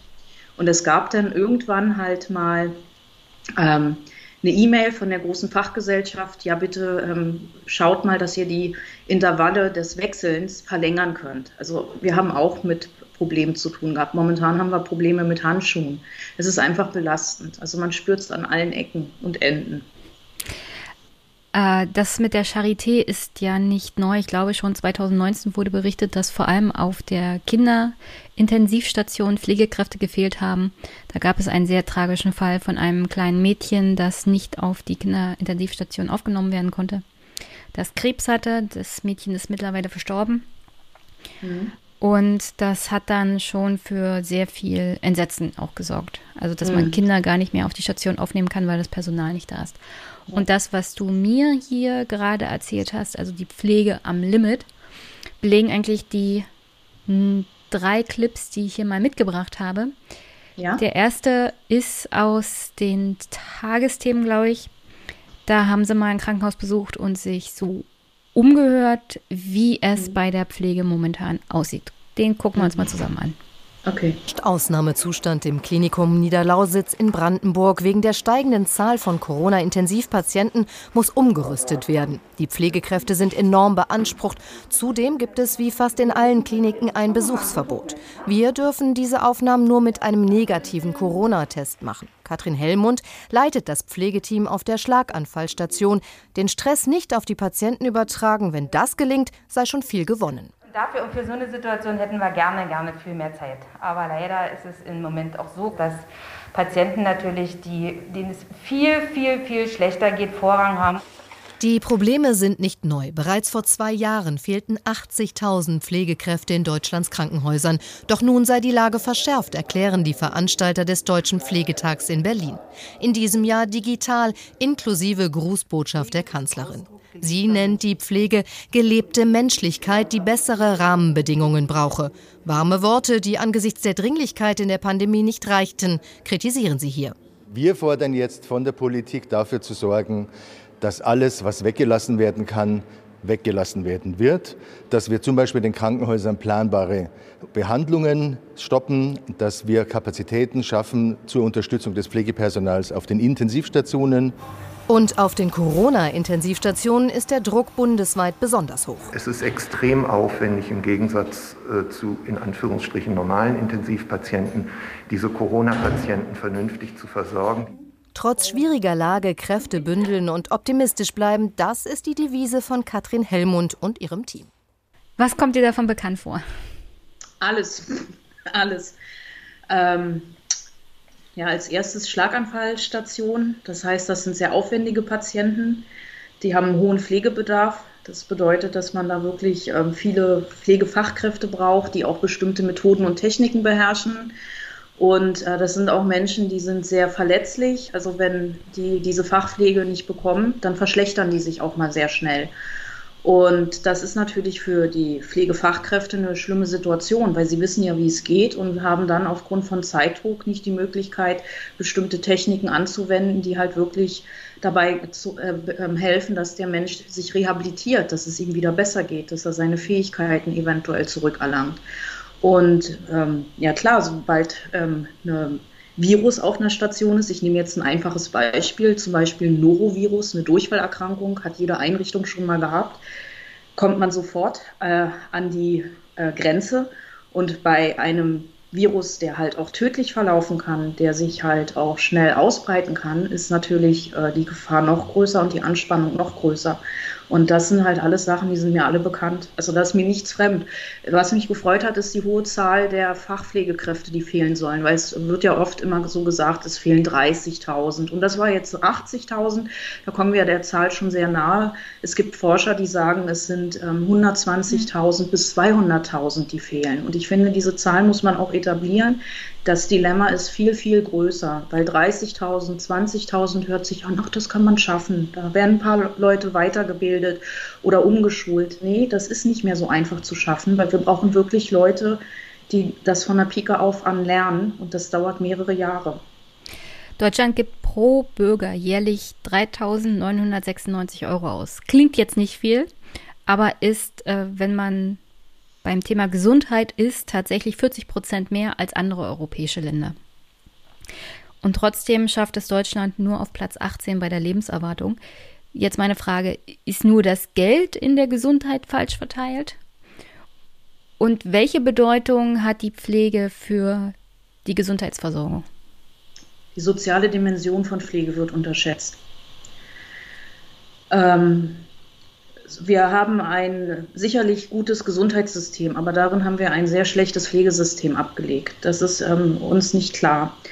Und Pflege ist eine Leistung, die kommt eigentlich auch nicht nur zu Menschen, wenn sie, wenn Menschen krank sind, sondern Pflege sollte auch äh, zu Menschen ankommen, um die Gesundheitskompetenz zu stärken. Zum Beispiel in Schulen sollten Schulkrankenpflegerinnen und Krankenpfleger ähm, eingestellt werden, um halt auch äh, jungen Kindern und Jugendlichen schon Gesundheitskompetenz beizubringen. Wir achten auf diese Dinge nicht und ich glaube, das spielt alles eine Rolle und ich glaube auch, dass wir mit der Einführung von Hartz IV bestimmte Menschen so weit von Gesundheitsthemen abgeschnitten haben, dass sie sich für bestimmte Themen gar nicht mehr interessieren und da muss halt ganz viel passieren in was, diesem Bereich. Was ist denn gute Care-Arbeit? Also ich, man, man redet über die Pflege immer. Tatsächlich heißt ja Pflege so viel mehr. Also es gibt die mhm. Kinderpflege, es gibt die Altenpflege, es ja. gibt die Krankenpflege. Und was ist gute Pflegearbeit und was beinhaltet die? Okay, also ich, ich schaue mir das mal auf zwei Ebenen an. Also die eine Ebene ist, ähm, Care-Arbeit ist eine gesellschaftliche Aufgabe. Alle Menschen haben Pflegeerfahrungen. Ähm, das ist aber nicht immer professionelle Pflege. Und das ist der Unterschied. Also über eine gute gesellschaftliche Care-Arbeit, also über eine Sensibilisierung der Gesellschaft, kann man eine pflegesensiblere Gesellschaft halt etablieren. Und das ist halt dringend notwendig, um Gesundheitskompetenz zu steigern. Und das sind alles Sachen, da sind wir wirklich in den Kinderschuhen, da sind andere Länder viel weiter und das fehlt uns. Und dann haben wir ein Problem, dass wir aufgrund ähm, der wenigen Kompetenz, ähm, dass wir überhaupt nicht genau wissen, was ist eigentlich Pflege, die hochprofessionelle Pflege oft über Laienpflege definieren. Also wir definieren diese Pflege oft über das SGB 11, das ist die Pflegeversicherung, da geht es um grundpflegerische Tätigkeiten. Waschen, anziehen, also so ganz einfache, basale Dinge, die auch sehr, sehr wichtig sind. Aber das ist halt nicht die professionelle Fachpflege. Und da muss es eine Definition geben, die ganz klar erklärt, was ist professionelle Fachpflege und was ist eigentlich Basispflege, die verankert sein muss in einer Gesellschaft. So sehe ich das. Gut, dann gucken wir uns jetzt mal zwei. Clips mhm. an. Der eine beschäftigt sich mit Pflege auf der Intensivstation, den habe ich dir schon geschickt, ja. weil wir ja jetzt in der zweiten Corona-Welle sind. Und mhm. da ist die Frage gerade jetzt, umso wichtiger, was macht eigentlich eine Pflegekraft auf der Intensivstation? Lars Fischer und Gunnar Terhun sind spezialisierte Atmungstherapeuten, kümmern sich im Asklepios Klinikum Barmbek um die Covid-Intensivpatienten. Ihre Kollegen haben sie für uns bei der Arbeit gedreht. Schon das aufwendige Lagern der Schwerkranken erfordert viel Erfahrung. Das Sekret muss abgesaugt werden, um die Atmung zu erleichtern. Besonders schwierig das Einstellen der Beatmungsgeräte. Das kann aber entscheidend fürs Überleben sein. Maschinelle Beatmung ist deshalb sehr wichtig, um den Körper zu entlasten. Und wir müssen es auch natürlich ständig kontrollieren, ob die Einstellung stimmt. Und das ist eben schon eine relativ komplexe Aufgabe, für die man auch einfach ausgebildet sein muss. Erfahrene Intensivpfleger spüren oft, wie es dem Patienten geht, was für den Patienten gerade wichtig ist, ob die Beatmung stimmt und die Lunge frei ist. Dafür braucht man viel Erfahrung und die ist besonders wichtig bei den schwerkranken Covid-Patienten, weil man immer noch wenig über den Krankheitsverlauf weiß. Man kann sicherlich, wenn man Leute schult und die haben ein bisschen Intensiverfahrung man, und man die Arbeit anders aufteilt, dann können die vielleicht bis zu einem gewissen Grad Arbeiten übernehmen, für die man jetzt nicht ganz hochqualifiziert sein muss. Aber letztlich ist es ja so, dass äh, bis jemand eine wirklich gut ausgebildete Intensivpflegekraft ist, da gehen ja Jahre ins Land. Noch können sie jeden Patienten mit qualifizierten Kollegen versorgen. Doch sie sehen mit Sorge auf die kommenden Wochen. Wenn ganz viele Patienten plötzlich da sind, werden wir ein Problem kriegen. Weil einfach ein Beatmungsgerät, ein Bett und ein Infosomat nicht reichen, um einen Patienten zu behandeln, sondern man braucht Personal, was alles das auch bedienen kann. Weil man so schnell aber nicht mehr qualifiziertes Pflegepersonal bekommt, werden in vielen Kliniken jetzt wieder verschiebbare Eingriffe gecancelt. Doch viele Ärzte befürchten, dass auch dadurch Menschen zu Schaden kommen. Ich selbst weiß gar nicht genau, wann ein Herzeingriff eigentlich wirklich verschiebbar ist, weil jede Intervention und Operation am Herzen, die nicht durchgeführt wird und eine klare Notwendigkeit betrifft, wird unweigerlich in wenigen Wochen in einem Notfall enden. Doch die Alternative ist, dass man ein Szenario riskiert, wie es im Frühjahr in Italien schon stattfand. Dass es mehr beatmungsbedürftige Patienten gibt als tatsächlich versorgt werden können. Dann müssten Ärzte und Pfleger entscheiden, wen sie beatmen und wen nicht. Die Triage. Triage ist eine fürchterliche Situation für den äh, Intensiv- oder Notfallmediziner, weil er ja entscheiden müsste, theoretisch, soweit ist in Deutschland ja noch nie gekommen, welcher Patient ein Intensivbett bekommt und welcher unter Umständen dann verstirbt, zu Hause oder in der Notaufnahme. Im Fall der Triage wird derjenige nicht behandelt, der schlechtere Chancen hat zu überleben. Überprüft wird dabei die Schwere der Krankheit, der allgemeine Gesundheitszustand, lebensbedrohliche Begleiterkrankungen und die Patientenverfügung. Keine Rolle darf allein das Alter spielen. Um solche lebensgefährlichen Engpässe auf Intensivstationen zu verhindern, muss jetzt jeder Kontakte vermeiden, wo es geht. Die Zahl der Infektionen muss dringend sinken und damit auch die Zahl der Menschen, die intensivmedizinische Hilfe brauchen. Also das zum Ende hin war nochmal ein Hinweis an alle sozusagen, was passiert, wenn wir uns nicht an die Corona-Regeln halten. Obwohl ich aktuell mit der Art und Weise, wie die Bundesregierung das handhabt, auch ein großes, großes Problem habe, weil es eher von ungenügenden Maßnahmen äh, geprägt ist als von sinnvollen Maßnahmen. Aber nichtsdestotrotz sollte man natürlich die Maske tragen und Menschenansammlungen vermeiden, so gut es überhaupt geht. Nichtsdestotrotz, das Problem an, an der Corona-Welle in Deutschland war ja nie, dass wir irgendwie zu wenig Intensivbetten hatten, sondern hauptsächlich auch, dass wir viel zu wenig Leute haben, die als Pflegekräfte dann die Corona-Patienten auch behandeln können. Also das war ja die größte Angst eigentlich, soweit ich das aus der ersten Welle noch mitbekommen habe, dass man sagen konnte, okay, wir können zur Not halt auch die Intensivbetten aufstocken, nur wir können halt nicht die Menschen backen, die sich um die Menschen kümmern müssten, die dann darin liegen würden. Ja, genau. Es wurde ja auch aufgestockt, es sind extra nochmal Maschinen gekauft worden, also Beatmungsgeräte. Aber das ist es halt nicht, weil dieses Gerät, das muss halt kontrolliert werden und das sind die Fachkräfte, die am Bett stehen. Also die wirklich im unmittelbaren Kontakt zum Patienten sind, den Patienten beobachten und halt auch die Maschinen. Also sie haben eine doppelte Beobachtung. Einerseits den Patienten und dann halt die vielen Maschinen, die vielen Werte. Und sie können das halt auch auseinanderhalten und wissen genau, was zu tun ist. Und das kann man wirklich nicht in drei Wochen lernen. Und äh, das dauert viele, viele Jahre. Also es wurden ja im Film Atmungstherapeuten gezeigt, das ist eine zweijährige Weiterbildung. Das heißt, er hat eine Krankenpflegeausbildung von drei Jahren plus zweijährige Weiterbildung, das sind fünf Jahre. Vielleicht hat er noch andere Weiterbildungen, das sind hochspezialisierte Menschen, die sind fünf, sechs, sieben, acht, neun Jahre ausgebildet. Ein Arzt hat ein klar definiertes Berufsfeld und wir eiern immer noch rum und fragen uns, wer sind wir eigentlich und lassen uns von außen definieren. Hm. Zu dem Ansehen und dem Image von Pflege kommen wir noch, wenn wir über das Thema Ehrenpflegers hier reden. Aber da greife ich jetzt nicht vor. Okay. Wie gesagt, wir sind ja in der zweiten Welle. Wir haben die Kanzlerin gerade noch mal äh, in einem Beitrag gesehen. Bist du der Meinung, dass die Politik bisher genug getan hat, was jetzt auch den Notstand während Corona bei der Pflege angeht? Also einer der Ärzte hat gesagt, wir müssten eigentlich alle wichtigen Operationen absagen. Der andere Herzexperte sagt, naja, wenn wir das jetzt verschieben, haben wir in ein paar Monaten weitere Pflegefälle, die wir dann vielleicht nicht versorgen können. Also ja, was wäre hier die beste Lösung? Das Dilemma, ja, Menschen. Also dass wir wirklich ähm, dafür Sorge tragen, dass wir zum Beispiel die Menschen, die aus dem Beruf rausgegangen sind, also da gibt es ja so Zahlen, dass ungefähr 200.000 Menschen seit den 90ern den Beruf verlassen haben. Und es gibt auch Studien, dass einige zurückkommen würden. Also nicht nur einige, sondern viele würden zurückkommen, wenn sich halt die Arbeitsbedingungen und die Gehälter ändern würden. Und da muss man halt ansetzen. Wir können momentan gar nicht so schnell ausbilden, sondern wir müssen erstmal auf die zurückgreifen, die auch äh, noch da sind, die vielleicht den Beruf auch noch hinterher rein, aber sagen, gesagt haben, unter diesen Umständen mache ich das nicht mehr.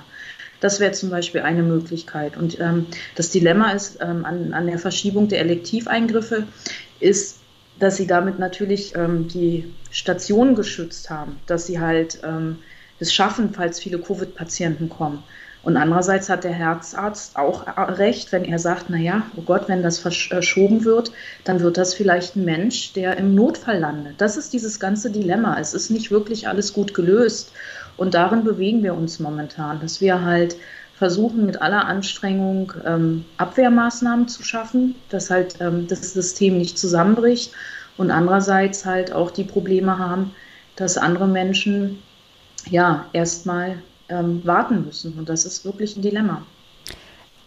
Es gab ja vor allem Anfang des Jahres diese viel beschworene gestiegene gesellschaftliche Anerkennung und Solidarität auch mit Menschen aus systemrelevanten Besuch, äh, Berufen, wo man Pflege jetzt auch tatsächlich mal genannt hat, mhm. weil einem aufgefallen ist, oh, die Pflegekräfte sind doch ganz wichtig, vor allem dann, wenn es massive Krankenfälle gibt. Wie sieht das aktuell mit der Solidarität aus und der Anerkennung? Ja, ich glaube, dass es eher in so ein Ner Genervtsein gekippt ist, weil ich glaube, die Menschen sind jetzt auch einfach ungeduldiger ähm, und dass sie das gar nicht mehr verstehen können, warum wir immer noch äh, bestimmte Forderungen haben. Kommt mir manchmal so vor, wird halt auch manchmal so kommuniziert. Ich denke, grundsätzlich war dieses Klatschen auch eine Maßnahme der Angstabwehr. Die Menschen haben halt geklatscht, das ist so wie böse Geister abwehren gewesen. Und es ist auch nicht wirklich aus unserer Kultur entstanden, weil die Italiener haben damit angefangen. Und da habe ich das sehr authentisch empfunden. Und in Deutschland hatte ich eher das Gefühl, das ist jetzt, sie müssen irgendein Symbol finden.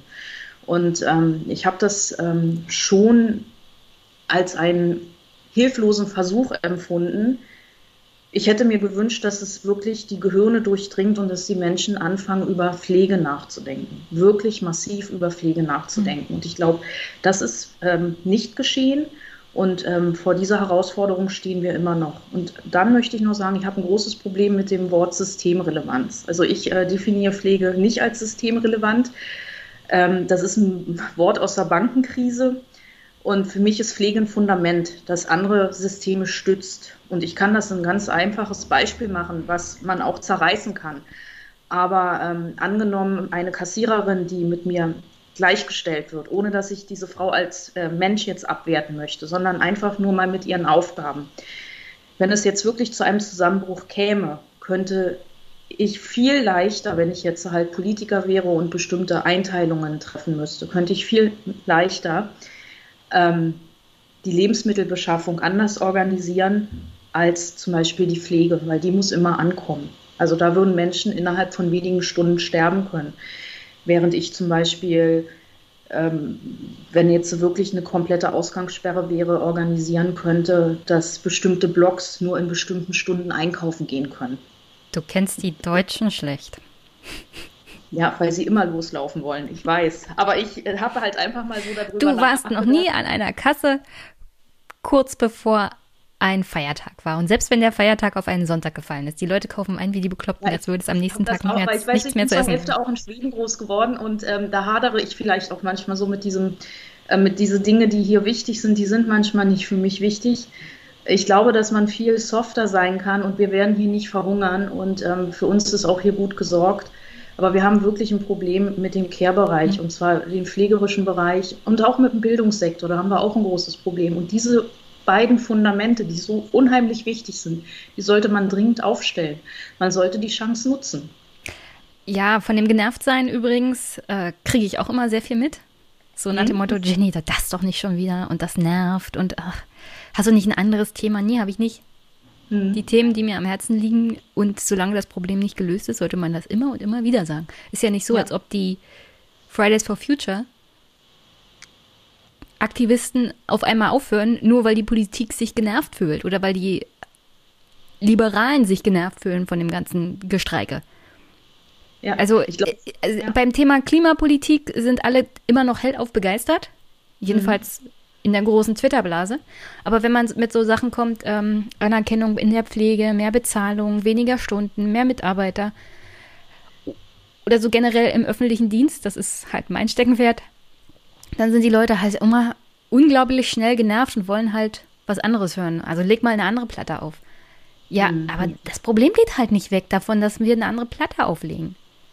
Naja, es wird eher tiefer. Also wir können es nicht wegreden und wir können es auch nicht verniedlichen. Also ja. Pflege wird oft verniedlicht nun lass sie doch mal, die, was machen die denn schon? Ähm, und das ist halt dieses ganz große Dilemma. Also in Deutschland, da gibt es ja Studien, ähm, die Deutschen fangen sich an, mit Pflege zu beschäftigen, wenn jemand in der Familie pflegebedürftig wird. Das ist definitiv zu spät. Hm. Und sie stehen dann irgendwann beim Pflegestützpunkt und sind überfordert mit den Anträgen, mit diesen vielen Sachen. Man müsste das viel, viel früher anfangen. Also ich plädiere dafür, dass man ähm, Schulfach einführen würde, Care. Das würde die Gesellschaft vielleicht wärmer machen. Also auf alle Fälle gibt es ja auch Forderungen, dass man im Schulfach, unter anderem, glaube ich, hat das die FDP mal gefordert, dass man in der Schule behandelt, wie man eine Steuererklärung ausfüllt. So Lebens, Lebens, äh, meine Tochter hat das auch immer gesagt, Mama, ich brauche doch Sachen, damit ich klarkomme. So, ja. so wie sie halt so sind, die jungen Leute. Und da habe ich gesagt, ja, da hast du recht. Und ich glaube, das ist wichtig. Die haben auch Lust, die wollen klarkommen, die wollen ja die Welt erobern. Ja, aber so generell auch mal eine Information, welche Anträge muss man ausfüllen, damit äh, man jetzt genau weiß, was steht einem zu, wäre gar nicht so schlecht. Also gerade aus beruflichem Umfeld gibt es so einen Fall, wenn die Kollegin nicht in der Behörde arbeiten würde und sich mit Anträgen auskennen würde und nicht entsprechend vernetzt wäre, hätte sie gar nicht mitgekriegt, dass ihr für die Pflege ihrer Angehörigen über 2000 Euro noch zugestanden haben als Nachzahlung und als Unterstützung. Ja, das ist und, sehr oft. Also, ja, hm. und das ist einfach eine Katastrophe, was die Kommunikation und Information für Menschen angeht, die häusliche Pflege machen oder sich um die Angehörigen kümmern. Und das betrifft ja hauptsächlich auch Frauen. Also die genau. machen ja die ganze Arbeit meistens auch im privaten Raum. Und es gibt unglaublich wenig Informationen dazu, welche finanziellen Mittel stehen eigentlich einem zu. Ja, das ist, das ist nicht gut kommuniziert und es, also es geht so weit. Ich habe äh, häufig äh, Fortbildungen gegeben, wo wir Menschen auch, also Angehörige auch anvertraut haben, dass äh, Pflegegeld erstmal auf Hartz-IV-Leistungen angerechnet wurden. Das ist ein absolutes No-Go. Ne? Also äh, da muss man dann halt auch sofort sagen, nein, das müssen Sie jetzt wieder zurückfordern. Also da gibt es durchaus Dinge, die sind einfach nicht gut und das muss viel besser kommuniziert werden. Und ich kann das auch verstehen. Also das ist alles sehr hochschwellig. Auch ein Pflegestützpunkt ist hochschwellig. Also da kommt jetzt zum Beispiel eine 78-jährige Frau, die sich plötzlich um den dementiell veränderten Ehemann kümmert die ist einfach überfordert. Die kann das vielleicht gar nicht so richtig aufnehmen, was sie alles macht. Und das ist halt auch so, dass bestimmte Sachen immer erst mal abgelehnt werden. Und da hören viele dann auf, hm. einen Widerspruch zu schreiben. Und so bleiben Leistungen einfach liegen. Ja, das ist natürlich auch, sorry, aber das ist ein Arschloch-Move. Ja. Erstmal ablehnen und dann hoffen, dass die Leute nicht noch Einspruch einlegen. Also kein Wunder, dass Menschen da auch auf Behörden und den Staat eine Wut entwickeln und sich wirklich hilflos und alleine gelassen fühlen. Aber apropos Altenpflege, dazu passt genau der nächste Clip. Simone Hedeke ist Altenpflegerin in Stassfurt. Die Corona-Krise bedeutet für sie nicht nur Negatives. Es wird mehr wertgeschätzt, aber nicht von allen. Die denken, es ist eine Schunkeltour, aber so ist es wirklich nicht. Mit der sogenannten konzertierten Aktion Pflege versucht die Bundesregierung seit gut zwei Jahren für bessere Bedingungen in der Pflege zu sorgen und stellt sich ein gutes Zeugnis aus. Wir haben schon viel erreicht und wir sind entschlossen, diesen begonnenen Weg fortzusetzen. Einheitliche und bessere Mindestlöhne in Ost und West, mehr Auszubildende und Digitalisierung. Das alles soll die Pflegekräfte entlasten und den Beruf attraktiver machen. Was sich der Bundesarbeitsminister ebenfalls wünscht, einen flächendeckenden Tarifvertrag. Doch vor allem private Träger stellen sich quer. Eine Einigung ist in Reichweite. Und ich nutze die Gelegenheit, auch an dieser Stelle an alle Beteiligten zu appellieren, diese Chance auf einen allgemeinverbindlichen Tarifvertrag zu nutzen und sich anzuschließen. Sozialverbände befürchten, dass die Mehrkosten durch höhere Löhne an den Pflegebedürftigen hängen bleiben. Das alles sorgt natürlich auch für Kostenaufwuchs. Und dieser Kostenaufwuchs wird zum Teil auch auf die Pflegebedürftigen abgelegt oder umgelegt. Und ähm, das muss begrenzt werden. Im Moment ist es so, dass das zu Armut führt und zu einer Überforderung der Pflegebedürftigen. Auch die Bundesregierung sieht das Problem und plant eine Pflegereform. Die Eigenanteile für Pflegebedürftige sollen damit gedeckelt werden. Und auch die pflegenden Angehörigen sollen damit unterstützt werden. Wie das finanziert wird, ob mit Steuermitteln oder aus der Pflegeversicherung, ist noch offen bevor wir auf den Inhalt eingehen. Die Pflege, beim Thema Pflege werden ja immer die Probleme auch angesprochen. Wie zum Beispiel die Bezahlung, die Kostendeckelung und die Fallpauschalen, die Anerkennung auch in der Gesellschaft, der große Stress. Pflegeberufe haben es auch an sich, dass die Mitarbeiter eher mehr krank sind als der übliche Durchschnitt in Deutschland aufgrund der psychischen und physischen Belastung. Im Ergebnis gibt es Personalflucht. Also viele Menschen bleiben nicht bis zum Ende ihrer Berufstätigkeit in der Pflege. Ähm, ich habe mich vorbereitet, da habe ich von einem Fall gelesen. Ein Pfleger hatte zehnjähriges Jubiläum und von den Menschen aus seiner Klasse war bloß noch einer im Pflegeberuf. Ja. Also ein, ein massiver, ein, eine massive Abwanderung aus der Pflege. Und diese Abwanderung, Personalflucht führt dann natürlich zu einer Spirale der Verschlimmerung all der bisher genannten Probleme. Genau. Und der Bremer Pflegewissenschaftler Heinz Rothgang hat am 12. November 2020 erst gesagt, eigentlich bräuchten wir 120.000 zusätzliche Vollzeitstellen. Und bei den Teilzeitquoten, die wir aktuell haben im Pflegebereich, müssten wir 200.000 Pflegerinnen und Pfleger zusätzlich einstellen, nur um den aktuellen Stand zu halten. Ja? ja. Nur um einen vernünftigen Stand in der Pflege bei der aktuellen Lage herzustellen. Von ja, der Zukunft mal ganz zu schweigen. Das ist für den Langzeitpflegebereich, also der Bereich, äh, wo die Altenpflege abgelegt ist oder halt auch Menschen, die chronisch äh, seelisch krank sind oder Menschen mit Behinderungen, die mit einem hohen Pflegebedarf. Also das ist der Langzeitpflegebereich, den sich ähm, der Professor Rothgang angeschaut hat. Und ähm, er geht ja so weit, das ist ja auch ein bisschen so eine Notsache. Er sagt, wir brauchen vor allem Helfer. Also er geht ja schon runter, er deprofessionalisiert ja. Das heißt, ähm, das ganze Pflegesystem wird gerade umgebaut. Ähm, das heißt, dass wir halt ähm, wenige Fachkräfte haben werden, die dann den Hut aufhaben, die Verantwortung haben und dafür Sorge tragen müssen, dass die Helfer halt ähm, ja die Grundpflege äh, leisten und die Fachkräfte dann halt die Behandlungspflege. Und das wird, glaube ich, sehr schwierig, weil viele, viele Helfer sind wenige Wochen nur ausgebildet. Da muss erstmal eine Einheitlichkeit rein. Daran, darum muss sich die Regierung kümmern, dass es eine einheitliche Helferausbildung gibt. Wir haben ja jetzt auch in dem Clip gehört, es gab diese Zwischenbilanz von der konzentrierten Aktion Pflege. Konzertierte. ja. Konzertierte. Ich habe ja. hab hier irgendwo geschrieben auch konsternierte. Ja, witzig. Was? Ja, also das Dilemma ist, dass die Regierung, äh, also wirklich ein Dilemma, also ist ja schön und gut, dass sie sich da äh, konzentriert, konzertiert zusammengesetzt haben. Ähm, ja, du weißt ja, das, der Pflegeberuf sollte attraktiver werden und laut ja. Frau nicht mehr ja. Dr. Giffey sollte es cool werden. Ja, cool. In ja, der Pflege zu arbeiten. Also Frau Giffey hatte eine Speech, die ist sehr schwierig. Sie hat äh, mit sehr vielen ja, Verniedlichungen gearbeitet. Mhm. Das ist nicht schön, weil sie verniedlicht damit auch einfach mal viele Frauen, weil der Beruf steht aus 83 Prozent äh, aus Frauen und ich finde das nicht schön, wenn halt, weiß ich nicht, ähm, Frauen halt so verniedlichend angesprochen werden. Das ist nicht gut und Pflege ist nicht cool. Pflege ist erstmal ein Fachberuf. Die professionelle Pflege ist ein Beruf und da braucht man sehr viel Wissen. Ja, und ich fände, hätte es ja gut gefunden, wenn, ähm, wenn die drei Ministerien gesagt hätten, oh, wir müssen, wir haben, also die Pandemie hat uns gezeigt, wir kommen mit der konzertierten Aktion nicht mehr durch. Das ist unzureichend. Wir müssen sofort nochmal uns zusammensetzen und neue Maßnahmen machen und äh, viele Maßnahmen auch als Sofortmaßnahmen und da eine genaue Definition finden in Sofortmaßnahmen und längerfristige Maßnahmen. Und das haben sie nicht gemacht. Sie halten daran fest. Und ähm, ich glaube, das wird in die Binsen gehen und das ist sehr schade. Hm, also ich würde mal vorlesen, was so als positive Entwicklung bei der Zwischenbilanz genannt wurde. Ja.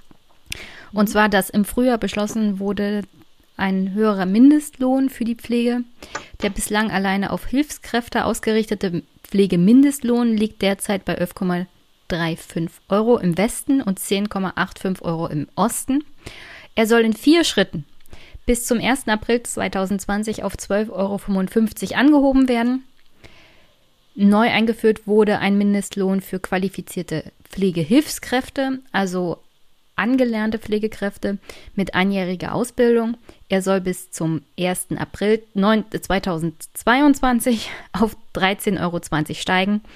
Und ab 1. Juli 2021 soll es zudem erstmals einen Mindestlohn von 15 Euro für Pflegefachkräfte gehen. Ja, das ist total irre. Wenn wir von einem Problem bei der Bezahlung von Pflegekräften reden, ist ja, dir das, das nicht genug? Also 15 Euro, das ist eine Differenz. Ich muss das jetzt einfach mal sehen. Also ähm, äh, jemand, der einjährig ausgebildet ist, bekommt 1,80 Euro weniger da ist kein Anreiz weiterzumachen, äh, um, um Fachkraft zu werden. Das, äh, das, äh, das sind äh, Gehälter, damit landen die Frauen, es sind überwiegend Frauen, ich will jetzt einfach so bleiben, später, in, äh, in, die landen in einer Altersarmut. Also das ist einfach nicht gerecht und es gibt genug Studien äh, oder auch berufsständige Vertretungen, die fordern 4000 Euro Einstiegsgehalt für die Pflege und äh, das wird auch durch soziologische Studien untermauert. Das hat einfach was mit der Arbeitsbelastung zu tun, Dreischichtsystem, auch mit dem Wissen, ähm, auch ähm, was für Tätigkeiten man ausführt. Und ich glaube, da müssen wir hinkommen. Wir müssen da hinkommen, dass die äh, Fachpflege, also die wirklich ausgebildet sind, mit einem hohen Einstiegsgehalt anfangen und dann können ja die Gewerkschaften sich darum kümmern, wie es mit den Kompetenzstufen aussieht und die neu verhandeln. Aber wenn wir weiter in diesen komischen Tarifverhandlungen bleiben, wo es immer nur um Kleckerbeträge geht, wird uns dieses äh, Pflegesystem weiter um die Ohren fliegen, weil die Leute hauen ab. Wir sind ja interessant für andere Arbeitgeber, weil die wissen ja, naja, so eine Krankenpflegerin, so ein Krankenpfleger, die äh, sind in der Regel, haben die eine gute Ausbildung schon mal geschafft und äh, die sind auch flexibel, die sind belastbar. Das ist für andere Arbeitgeber interessant. Also wir müssen uns nicht unter den Scheffel stellen.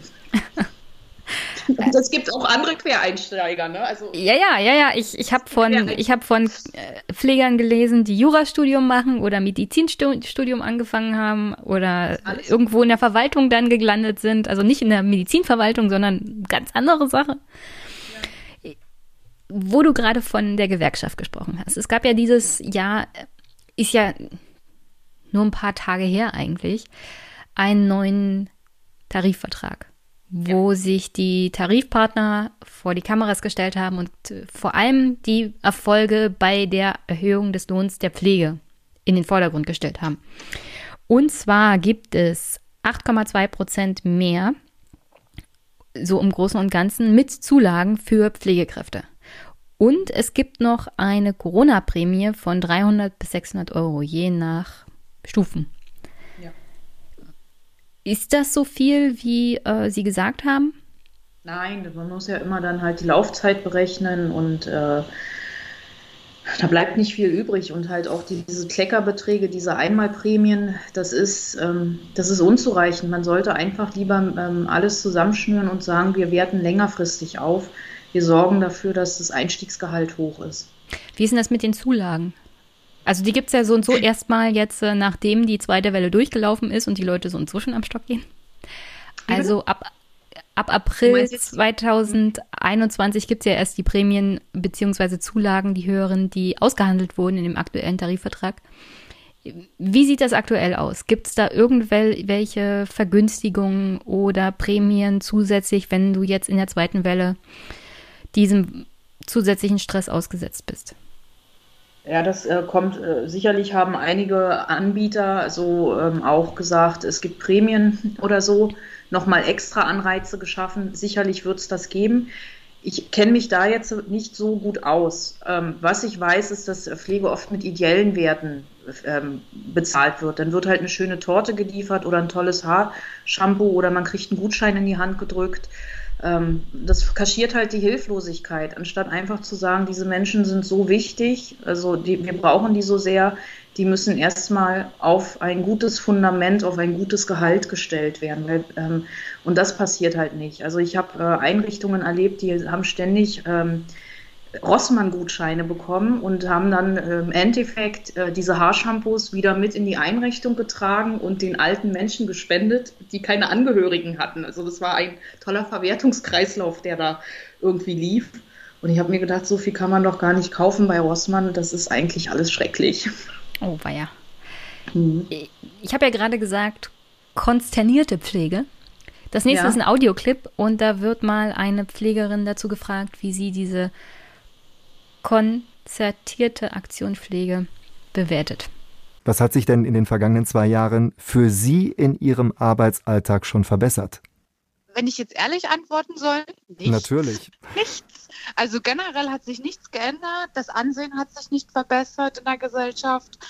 Klar hat man im März jetzt aufgrund der Pandemiesituation kurz mal applaudiert. Das ist aber jetzt auch wieder vergessen. Woran liegt das denn? Die Politik hat vor zwei Jahren diese konzertierte Aktion gestartet und es hat sich nichts getan, wie Sie uns sagen, und noch nicht einmal in der Corona-Pandemie, wo ja wirklich Not in allen Einrichtungen herrscht.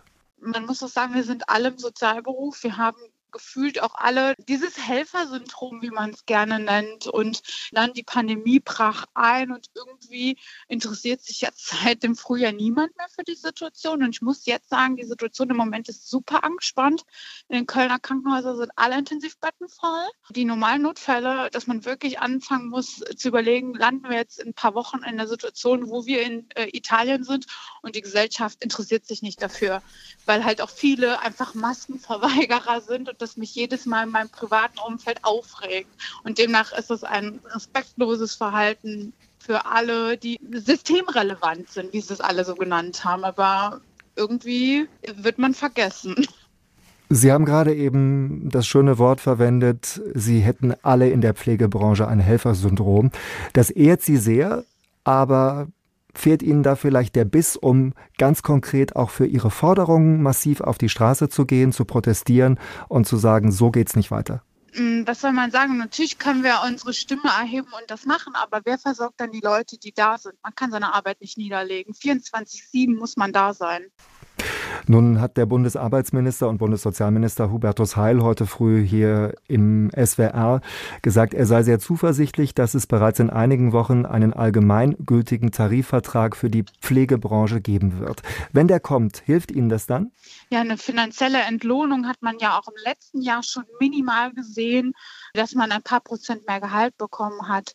Das ist auch schön, aber die Arbeit wird ja nicht weniger, eher mehr, wenn wir Fachpflegemangel haben. Um diesen Fachpflegemangel zu beheben, Frau Linden? Was erwarten Sie da von der Politik?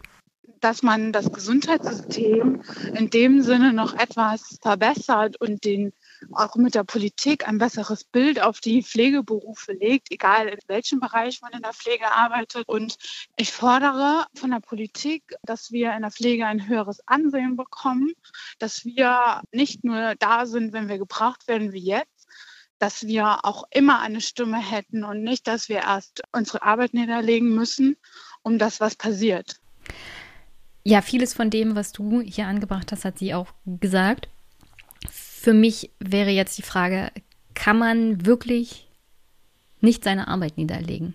Also arbeitest du in einem Bereich, in dem es vor allem den Arbeitgebern und der Politik leicht fällt zu sagen, ja, äh, wenn es hart auf hart kommt, wollt ihr etwa die Menschen sterben lassen und dass man sich in der moralischen Zwickmühle befindet, sich halt ausnutzen zu lassen?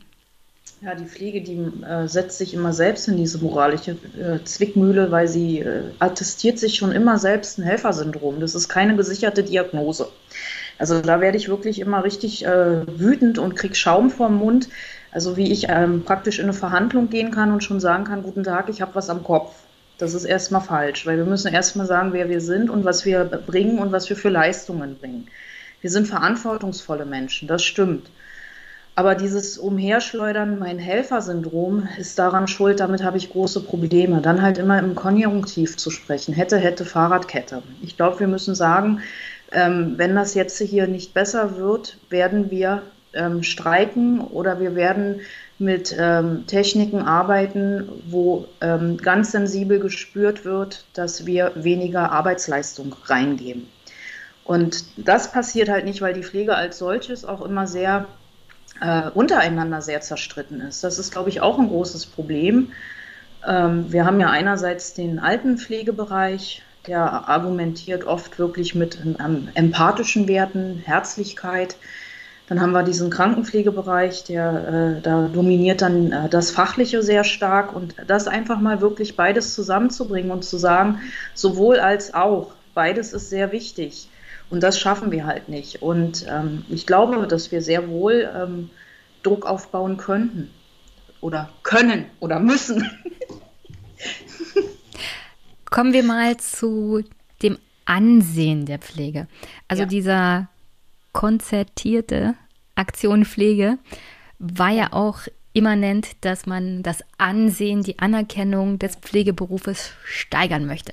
Ja. Und das hat sich das Familienministerium 700.000 Euro kosten lassen, um eine Kampagne zu starten, den Pflegeberuf als cool darzustellen, mitsamt YouTube-Stars. Und ehe ich darauf eingehe, was für ein Shitstorm aus dem Pflegebereich das ausgelöst hat, gucken wir mal in das Video rein.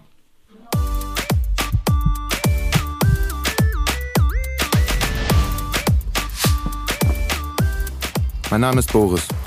Ich bin 25 Jahre alt und ich gehe erste Klasse. Erste Klasse Pflegeschule. Pflegeschule nicht wie Förderschule, ich brauche nicht Hilfe beim Essen, sondern ich lerne, wie man hilft, dass andere essen und so. Ich chill da mit Alten und Kranken und so, denke ich mal. Ist mein erster Schultag erst und so. Wunderschönen guten Tag. Du brauchst dein Handy nicht zu verstecken. Bitte nicht einkassieren, ich brauch's wirklich dringend, bitte. Es tut mir von Herzen leid. Handy vor dir auf dem Boden. Hände in den Kopf.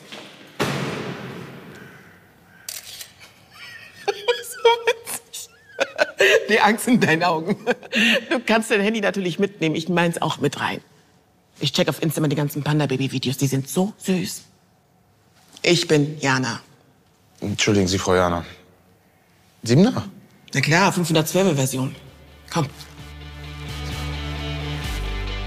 Geil. Ich hatte noch nie eine Lehrerin mit mehr als einem Vierer.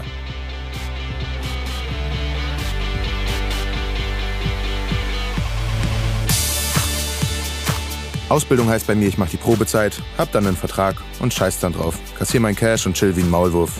Man kann mich ja nicht mehr so einfach rausschmeißen und so. Ist so mein Trick. Auf die Art war ich schon Tischlerin, Friseurin und Kraftfahrzeugmechatronikerin. Ja, du kennst das bestens, hast du gerade gesagt. Ja. Äh, Als du das das erste Mal gesehen hast, was ist dir durch den Kopf gegangen? Wow, geiles Video. Nee. ich habe das sehr analytisch gesehen, weil ich habe äh, in, in Neukölln, also wo Frau Giffey herkommt, wirklich mit äh, Jugendlichen und jungen Erwachsenen in einer Berufsvorbereitung gearbeitet, dass sie einen Sozialberuf ergreifen können. Da stimmten die äh, Zugangsvoraussetzungen noch nicht. Die haben Schulabschlüsse nachgeholt und ähm, ich habe äh, gesagt, okay, das ist der Rüttli-Schwur. Ähm, also Frau Giffey hat sich ja bemüht, damals die Rüttli-Schule mit ähm, ins, ähm, ins Superprojekt zu bringen. Und für mich war das der Rüttli-Schwur der Pflege und sie hat einfach nicht erkannt, dass diese jungen Menschen und Jugendlichen halt einen besonderen Bedarf haben und dass diese Menschen absolut Schwierigkeiten haben, sofort in die generalistische Pflegeausbildung zu kommen. Sie brauchen unheimlich viel Unterstützung und von, also für mich ist es eine ähm, Verlagerung von zuvor nicht geleisteter Sozialarbeit in den Pflegeberuf, so nach dem Motto, Pflege kommt mit allen klar, dann sollen sie halt auch noch mit Kollegen klarkommen, die halt einen hohen Bedarf haben, um bestimmte Skills zu erlernen. Und ähm, das finde ich sehr traurig, äh, traurig und sehr, sehr zynisch. Also ich finde, das ist absolut nichts Gelungenes, was dort gezeigt wird. Was ich vor einiger Zeit auch gehört habe, so ein Ökonom meinte, also wir sollten das mit der Kurzarbeit einstellen und wenn es dann mehr Arbeitslose gibt, dann können die doch sofort äh, in der Pflege anfangen, eine Ausbildung zu machen und dann haben wir das Problem auch gelöst. Und dann denke ich immer, ja, wenn ich jetzt arbeitslos werde und das Arbeitsamt mir sagen würde, ja, gehen Sie doch hier in diesen Pflegeberuf, würde ich sagen, nee. Nee, das kann ich nicht, weil, also es gibt Berufe, für die muss man auch geeignet sein und ich kann sagen, ich wäre dafür nicht geeignet. Mhm. Also. Naja, die Menschen denken immer, ähm, das ist ein bisschen Haushalt, was wir machen. So mhm. ist Pflege in der Gesellschaft definiert. Also wir werden übers, über grundpflegerische. Ja, das, das, können, das können Menschen von sich behaupten, die keine, keine Verwandten haben, die als Krankenschwestern oder Pflegerinnen ja. gearbeitet haben oder selbst keine Erfahrung damit haben, was häusliche Pflege bei älteren Menschen wirklich bedeutet. Ja. Und das bei Familienangehörigen zu machen, ist eine Sache. Das bei fremden Menschen alles zu tun, ist eine ganz andere Sache. Und ja. diese, diese Idee von arroganten Ökonomen und Politikern, na, dann stecken wir alle Leute einfach in die Pflege und bilden die da innerhalb von sechs Wochen um. Ja, das ist eine alte Traditionslinie in Deutschland. Also die Institutionen waren immer so organisiert, ähm, dass halt möglichst günstig und möglichst jeder in die Pflege mhm. implementiert werden sollte. Wir hatten mal ähm, Fortschritte, also die Pflege hatte immer äh, emanzipatorische Schritte, die dann nach einer Weile wieder eingestampft wurden. Und im Moment sind wir eigentlich so, also ich bin in meinen Augen emanzipierter ausgebildet worden als das, was jetzt vorhanden ist. Ähm, ich bin ausgebildet worden in den 90ern und ich war praktisch äh, eine Auszubildende, die in den Genuss gekommen ist von Menschen, die in den 70ern äh, in den Psychiatrien aufgeräumt haben. Es gab die Psychiatrie-Enquete und da sind unheimlich viele ähm, Empowerment-Strategien ähm, etabliert worden. Da wurde darauf geachtet, dass die Leute gut ausgebildet werden. Es wurde kommuniziert, ähm, dass wir in einem therapeutischen Team arbeiten. Also wir hatten gar nicht diese Probleme der Interdisziplinaritätsstörungen, wo alle immer sagen, oh, der Arzt, der überfordert mich, der will immer alles von mir und ich, ich darf nichts sagen. Das kenne ich alles gar nicht. Und ähm, es ist jetzt eigentlich ein Rückschritt. Wir machen alte Schritte. Wir haben in der Langzeitpflege ganz viele Menschen, die kognitiv nicht in der Lage sind, eigentlich wirklich pflegerisch zu denken. Mhm. Und das ist ein Dilemma, das bekommen auch die Angehörigen mit. Das hört man dann auch in der Presse. Also wir schaden uns selbst damit, dass dann auf einmal in der Presse erzählt wird, ja, die sind äh, so schrecklich, so rau, so, so grob und diese ganzen Skandale, die werden halt nie ausreichend dann reflektiert, womit das zusammenhängt. Und wir können uns das eigentlich nicht erlauben, weil wir brauchen in der Langzeitpflege auch ganz besonders gut ausgebildete Menschen, weil wir arbeiten da ohne Ärzte. Die Ärzte kommen da nicht so einfach wie im Krankenhaus, wo ich auf den Pieper drücken kann und ich habe einen Arzt parat, sondern ich muss erst mal ganz lange ähm, Entscheidungen auch äh, für mich alleine treffen und mir dann überlegen, muss ich jetzt einen Arzt holen oder nicht. Und das sind alles so Sachen, das wird einfach nicht gesehen. Und ich glaube, es ist einfach dieses Menschenbild, das wir haben, dass Pflegebedürftigkeit irgendwie II-Baba ist und dass man das irgendwie hinter geschlossenen Mauern macht, auch wenn wir jetzt natürlich die Einrichtungen offen haben und die Bäder und die Wände alles schön sind man kann auch über Verhalten Institutionen abschließen. Und das passiert halt, wenn man Menschen implementiert, die nicht geeignet sind. Die werden sich halt anders helfen. Ich habe ja unter anderem den Brief von Monja Schünemann gelesen. Also sie hat ja so eine Art offenen Brief an Frau Giffey geschrieben. Mhm. Und da bezieht sie sich darauf, dass das Pflegebild sich seit dem 19. Jahrhundert in Deutschland rechtlich wenig geändert hat. Also während wir in, im angelsächsischen Raum, vor allem in England, so die Krankenschwester Nightingale hatten, wo die Pflege, Krankenpflege vor allem eine Sache von weiblichen Adligen war mit entsprechend hohem Ansehen, hat man in Deutschland das immer äh, also so als Schmuddelding mit behandelt. Mhm und das seit Kaiser Wilhelm I. übrigens. Und hat das halt so den, der armen Landbevölkerung überlassen, den armen Frauen auf, aus dem Land, die dann in die Stadt ja. gezogen sind und hat das alles auf die abgewälzt. Und entsprechend hat sich nicht viel geändert, wenn man bedenkt, dass Jens Spahn ja, um die Not in der Pflege irgendwie habhaft zu werden, jetzt Brain Drain macht bei osteuropäischen Ländern, dort Pflegekräfte mhm. abwirbt, mhm. anstatt äh, die Situation der Pflegekräfte hier in Deutschland irgendwie zu verbessern. Ja, das ist schade. Also wir, weil wir wollen Pflege immer möglichst günstig haben und ähm, deswegen kommen halt genau diese Phänomene zustande, dass wir halt Frauen aus oder Menschen aus anderen Ländern abwerben und sie sind ja oftmals in anderen Ländern viel, viel besser ausgebildet als wir. Die haben schon grundständigen Studienabschluss. Ne? Wir haben ja hier beides. Also wir haben sowohl studierte Pflegefachkräfte wie auch ähm, ausgebildete Pflegefachkräfte. In einigen Ländern ist es ein Studienabschluss. Und die kommen dann halt hierher und müssen plötzlich sich in einer Pflege eingliedern, die sie gar nicht so gelernt haben, die sie auch nicht so definieren und auch nicht so sehen. Und das ist eigentlich schon echt ein Dilemma. Also es wird halt immer irgendwie ja, auf den Frauenrücken ausgetragen, dieses Pflegedilemma. Mhm. Also Deutschland löst dieses Problem nicht, obwohl dieses Land sehr reich ist und die Chance hätte, wirklich eine sehr, sehr gute Pflege aufzustellen. Den nächsten Clip, da hat sich der RBB bei mir mal umgehört. Was halten denn Pflegekräfte von diesen Ehrenpflegers? Ah ja. Es zieht, finde ich, die Pflege und den Pflegeberuf einfach ins Lächerliche. Mein Name ist Boris. Ich bin 25 Jahre alt und ich gehe erste Klasse. Erste Klasse Pflegeschule. Ausbildung heißt bei mir, ich mache die Probezeit, hab dann einen Vertrag und scheiß dann drauf. Kassier mein Cash und chill wie ein Maulwurf. Hast du noch deine Katzenzünder? Ich hab so oft verkackt, ich war so froh. Die wäre perfekt für eine WG, ich hab nicht so richtig jemanden Ein paar Stufen unter mir. Und öffentlich würde ich es nicht zugeben, aber ehrlicherweise bin ich seit Jahren in sie verliebt. Was ist das jetzt genau? Also ich habe nicht den Content, also nichts davon verstanden inhaltlich. Ich konnte das nicht mit der Pflege in Verbindung bringen. Also ich verstehe, dass es die Machart von Fuck you Goethe sein soll. Okay, aber als Werbung finde ich das total unvorteilhaft. Ist das Harry Potter? Ah. Ist gut. Warum? wenn wir mal die Hausaufgaben nicht haben? Hier gibt's Hausaufgaben.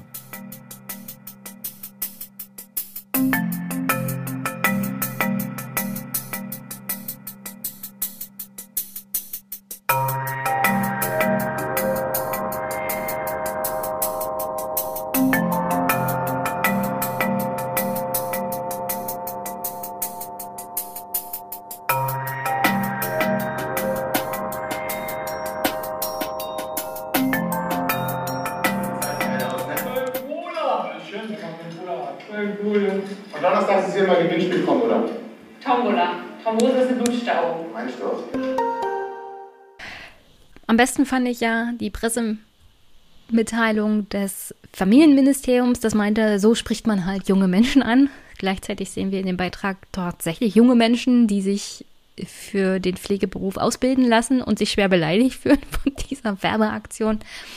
Und ähm, also ich glaube nicht, dass das Familienministerium irgendwann mal mit Menschen zu tun hatte in letzter Zeit, die tatsächlich direkt in der Pflege arbeiten. Nein, ich glaube, das ist anders. Ich glaube, dass einfach versucht wurde, mit einer bestimmten Zielgruppe, es ist eine bestimmte Zielgruppe von jungen Erwachsenen angesprochen worden, dass man die in die Pflege haben möchte, hm. um dass die Langzeitpflege, weil Boris wird Altenpfleger. um dass die Langzeitpflege weiterhin günstig bleibt. Ich glaube, das ist eine sehr bewusste Entscheidung. Da geht es halt einfach um junge Erwachsene und Jugendliche, die aus Bildungsmaßnahmen kommen, die man dann über einen Bildungsgutschein oder über ein anderes Förderprogramm halt in die Pflegeausbildung implementieren kann. So sehe ich das. Und ähm, das ist aber der falsche Weg, weil die fachpflegerische Ausbildung, die ist so komplex und diese jungen Erwachsenen, die werden alleine gelassen, die schaffen die Ausbildung oftmals nicht und die scheitern dann halt auch. Und es ist halt auch irgendwie ähm, eigentlich ein Unding zu sagen, naja, in der Altenpflege, da muss man halt nur ein bisschen nett sein, man kann auch ein bisschen doof sein, Hauptsache du äh, kommst und arbeitest hier, dann wird das schon alles gut. Und das ist der Subtext. Also dieser hm. Film, also diese ganze Kampagne, die ist ähm, so durchsetzt mit Subtexten, die eigentlich so widerlich sind, ähm, dass ich mich wundere, dass es nicht noch mehr Alarm gab. War nicht die Idee von den drei Ministerien, dass Pflege mehr Anerkennung bekommt, dass der Pflegeberuf ein Studienberuf wird und man ihn damit aufwertet und das untergräbt doch genau dieses Video vollkommen. Naja, es wird die Langzeitpflege fokussiert, die Altenpflege. Also wenn du halt nicht klug genug bist zum Studieren, dann kommst du halt in die Langzeitpflege. Da reicht uns halt deine Anwesenheit und deine Hände. Und das ist falsch. Das wird den alten Menschen nicht gerecht, weil Schlechte Pflege tut weh, brennt sich in die Haut. Und auch Menschen, die praktisch Fachpfleger werden, obwohl sie durch die Prüfungen geschleust mhm. werden, weil sie es kaum schaffen. Das, sind, das ist eine kognitive Überforderung. Und das wird dann halt auch diesen jungen Erwachsenen nicht äh, gerecht. Und das ist dieses ganze Dilemma. Also es ist für mich ganz logisch. Da haben sich drei Ministerien zusammengesetzt und die haben gedacht, wir machen jetzt mal hier ein Super-Ei und das geht halt nicht so auf weil man muss das alles viel differenzierter sehen und man muss wirklich sagen, also Fachpflege bedeutet, wir brauchen Menschen, die haben bestimmte Skills, die haben eine bestimmte Fähigkeit an, ja, eine bestimmte kognitive Fähigkeit, die man halt dann noch ähm, ähm, austrainieren kann, also indem sie ausgebildet werden oder halt studieren. Und ähm, Pflege muss man auf der Metaebene auch denken können. Ich kann nicht überall herzlich nah rangehen. Ich habe Momente, wo ich auch sehr verbunden bin mit einem pflegebedürftigen Menschen, wo ich sage, hey, das bringt mir jetzt was. Aber das habe ich, glaube ich, auch in anderen Berufen. Ich würde das nicht als erstes fokussieren. In dem nächsten Video, das ist heute der letzte Clip für uns mhm. beide, wird mal jemand vom RBB begleitet an seinem ersten Arbeitstag in der Pflege. Und das ist zum Glück nicht Boris. Ach, Gott sei Dank. Heute ist der erste Arbeitstag von Violetta Kich in der Charité. Als sie vor kurzem hört, dass dringend Fachkräfte in der Pflege gesucht werden, bewirbt sie sich sofort. Auf der Homepage habe ich ähm, die Anzeige gelesen, mich gemeldet und das ging unglaublich schnell. Das ist tatsächlich eine Blies-Einstellung und es hat unkompliziert und es hat sehr, sehr schnell geklappt. Wie gerufen kommt der Job für die medizinische Fachangestellte. Früher nannte man das Arzthelferin. Sie hatte kurzfristig keine Arbeit, war früher schon mal in der Pflege tätig und wurde jetzt mit Kusshand genommen. Der erste Arbeitstag spannend. Es ist eigentlich gar nicht so schwierig. Ähm, ähm, die Aufgaben sind vertraut, die Kollegen sind sehr, sehr nett. Ähm, es, ähm, sicherlich ist es der erste Tag, ist immer so ein bisschen ungewohnt und ähm, aber es fühlt sich nicht schwierig an. Also es fühlt sich, es ist, wirkt auf mich sehr vertraut. Also ich bin froh, dass ich hier bin. Eingestellt hat sie Doris Freiberg, die Koordinatorin für Ausbildung in der Charité. Sie hat manchmal bis zu 200 Bewerbungen täglich, vom Handwerker bis zum Hairstylist, von überall. Wir haben Menschen, die mal ein freiwilliges soziales Jahr gemacht haben, bevor sie in, ins Berufsleben eingestiegen sind. Ähm, Menschen, die mal ein Pflegepraktikum gemacht haben oder persönliche Erfahrungen haben, indem sie Angehörige versorgt haben oder ähnlichem. Das sind also eher Menschen ohne Medizinal- oder medizinische Fachausbildung. Über 70 solcher berufsfremder Bewerber, die keiner Pflegetätigkeit nachgehen, hat die Charité in den vergangenen Wochen eingestellt. Für sie ist momentan nur noch Bedarf, sollten sie ihren Job wechseln wollen, heißt es bei der Pflegedienstleiterin der Charité. Wenn jemand Interesse hat, für sich daraus in Zukunft einen Beruf zu machen, dann kann er sich rund um die Uhr bei uns melden, auch nach Covid-Zeit, weil wir suchen ja Menschen, die äh, sich in meinem Beruf qualifizieren lassen wollen. Für Interimslösungen haben wir da erstmal den Bedarf gedeckt. Aktuell werden jedoch noch ganz bestimmte Fachkräfte gebraucht. Wir suchen jetzt noch ganz, ganz dringend einjährige Gesundheits- und Krankenpflegehelfer und äh, dreijährig qualifizierte Gesundheits- und Krankenpfleger und Pflegerinnen. Die neuen Mitarbeiter sollen die Pfleger ersetzen, die jetzt für die Intensivmedizin gebraucht werden. Sie bekommen eine Festanstellung und werden laut Tarifvertrag bezahlt mit 2300 bis 2900 Euro. In der Charité freut man sich auf neue Bewerbungen und ist dankbar, dass sich nach dem ersten Hilferuf Menschen wie Violetta Kich gemeldet hatten. Ich muss ganz ehrlich sagen, ich würde das auch ähm, ehrenamtlich machen. Das ist, ähm, das ist etwas, etwas ähm, was ich auch aus Überzeugung tue. Toll, dass es solche Heldinnen in der Pflege gibt. Jetzt bist du natürlich ein bisschen reingefallen, weil erstens war das jemand mit Vorkenntnis, also nicht mhm. wirklich der erste Arbeitstag. Und dann war das Framing natürlich auch am Ende furchtbar. Ich würde das auch ehrenamtlich tun. Das ist alles gar nicht so schwer. Das, Sie ist eine ist, äh, Heldin. Wieder dieses Speech. Also es wird wieder adressiert an, an eine weibliche Zuschreibung. Mhm. Sei weich, sei gemütlich, komm hierher. Ähm, auch wenn, wenn, wenn du es ehrenamtlich machst, also ohne Geld, ist es noch besser. Und damit kann sich der Beruf nicht aufwerten. Also, ja, vor allem ist es nicht eigentlich die Aufgabe von Frauen, ohne dafür bezahlt zu werden, sich um die Bedürftigen dieser Gesellschaft zu kümmern? Ja, natürlich. Also äh, die ganze, unser familienzentriertes äh, Pflegesystem appelliert halt an die Frauen, dass sie halt äh, kostenlos äh, Pflegearbeit anbieten. Ob es jetzt äh, ähm, bei den Kindern ist oder ob es halt bei den Erwachsenen, bei den Eltern, bei den Schwiegereltern ist. Es wird immer appelliert, dass es halt etwas ist, was ähm, aus dem Herzen zu kommen hat was man äh, umsonst zu machen muss. Und das finde ich schon krass, wenn halt so eine große Uniklinik genau in dieses Speech fällt, weil die sollte mhm. gerade auf Professionalität setzen. Und das sind halt einfach Zeichen, dass wir uns da wirklich noch nicht weit entwickelt haben. Und ähm, wir machen da einen Tanz, äh, ja, wir machen einen Eiertanz. Und, ein Tanz auf dem ähm, Vulkan. Das, ja, ein Tanz, ja, das wird uns, das wird uns verbrennen, wenn ja. das weiter so geht. Und das ist sehr gefährlich, weil wir können einfach also wenn man die Zahlen gegenüberstellt, ähm, wie viele fehlen, wie viele rutschen nach, also oder also wie viele Pflegefachkräfte fehlen, wie viele gehen bald in Rente, wie viele rutschen nach, wie hoch ist die Abbrecherquote, die wird ja gar nicht berechnet, wie hoch ist die Abbrecherquote in der Ausbildung, die weiß man gar nicht genau. Das heißt, jetzt haben wir vielleicht höhere Ausbildungszahlen, aber wir wissen ja gar nicht, was ankommt. Die Verweildauer ist so kurz. Und wenn wir dann noch ähm, die Pflegebedürftigen, die jetzt kommen, also bis ähm, 60 werden wir durch diesen Bauch des demografischen, Wan äh, Wan äh, des demografischen Wandels wandern müssen.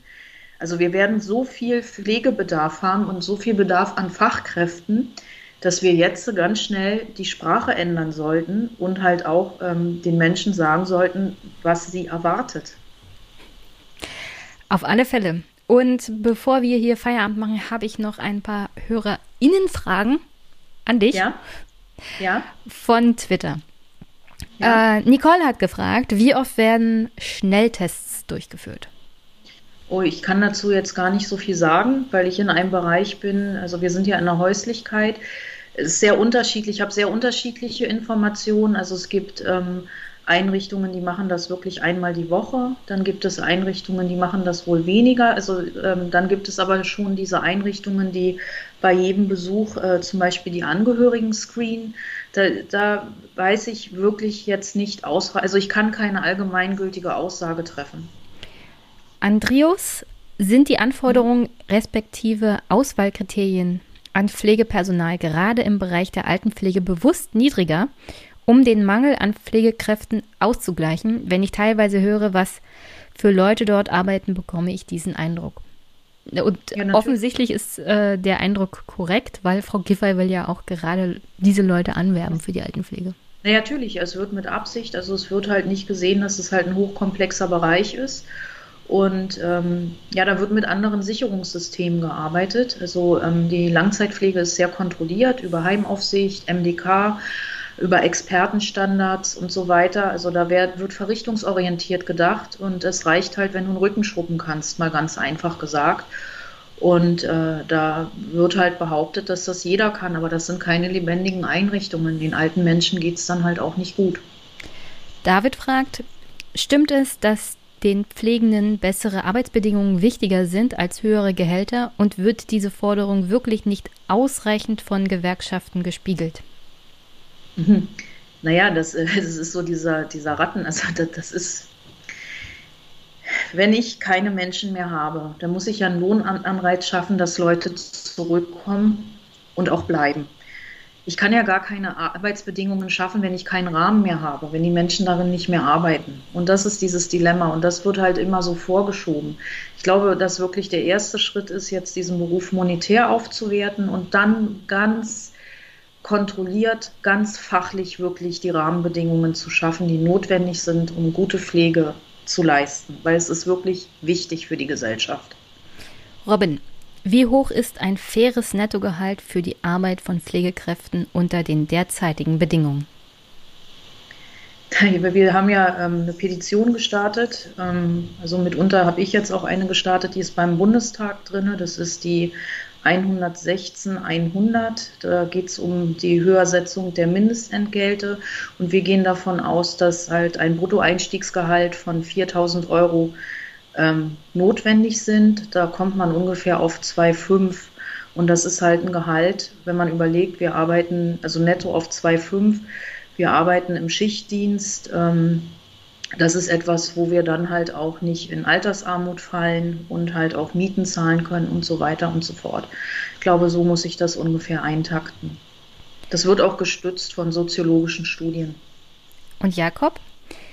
Wie kann eine breite Kooperation der verschiedenen Care-Berufe dazu führen, dass sich gegenseitig der Rücken gestärkt wird und Interessen nicht gegeneinander ausgespielt werden?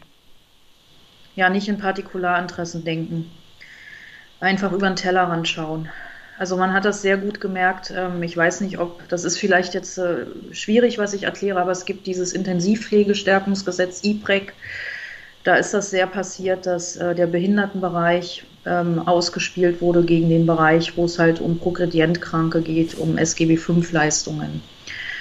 Und ähm, letztendlich werden wir aber alle in einem Boot sitzen, weil es geht immer um die Fachkräfte und um die Assistenten, die möglichst ähm, an einen Ort gebracht werden, wo sie mehr Menschen versorgen können. Und ähm, wir sollten miteinander arbeiten und miteinander reden und wir sollten uns ähm, ja nicht immer mit Misstrauen gegenüberstehen. Letzte Frage von Somlu. Wann haben Sie genug und legen in vernehmbaren Zahlen die Arbeit nieder? das, ähm, ja, im Moment sind es ja immer noch die Stillen. Also die, der Pflegestreik ist ein stiller Streik. Die Menschen gehen einfach. Und wann das soweit ist, ich glaube, wenn die Pflege versteht, dass sie nicht mehr in Partikularinteressen denken sollte, sondern wirklich den kleinsten gemeinsamen Nenner finden sollte und die vertretenen Institutionen stark genug sind, ihre Konflikte niederzulegen und zu sagen, jetzt erst recht. Das liegt nicht in meiner Hand. Ich mache wirklich Bildungsarbeit, aber ich würde es mir wünschen, dass die Leute anfangen, sich nochmal anzunähern. Okay, und dann habe ich jetzt noch zwei Fragen. Und zwar, welches Buch würdest du mir denn empfehlen? Aha, ich würde dir von Franziska Böhmer das Buch. Böhler. Jetzt weiß ich Franzis Namen. Also von The Fabulous Francie. Das ist eine, eine, ähm, eine Krankenpflegerin von einer Intensivstation, die jetzt auch in der Anästhesie arbeitet.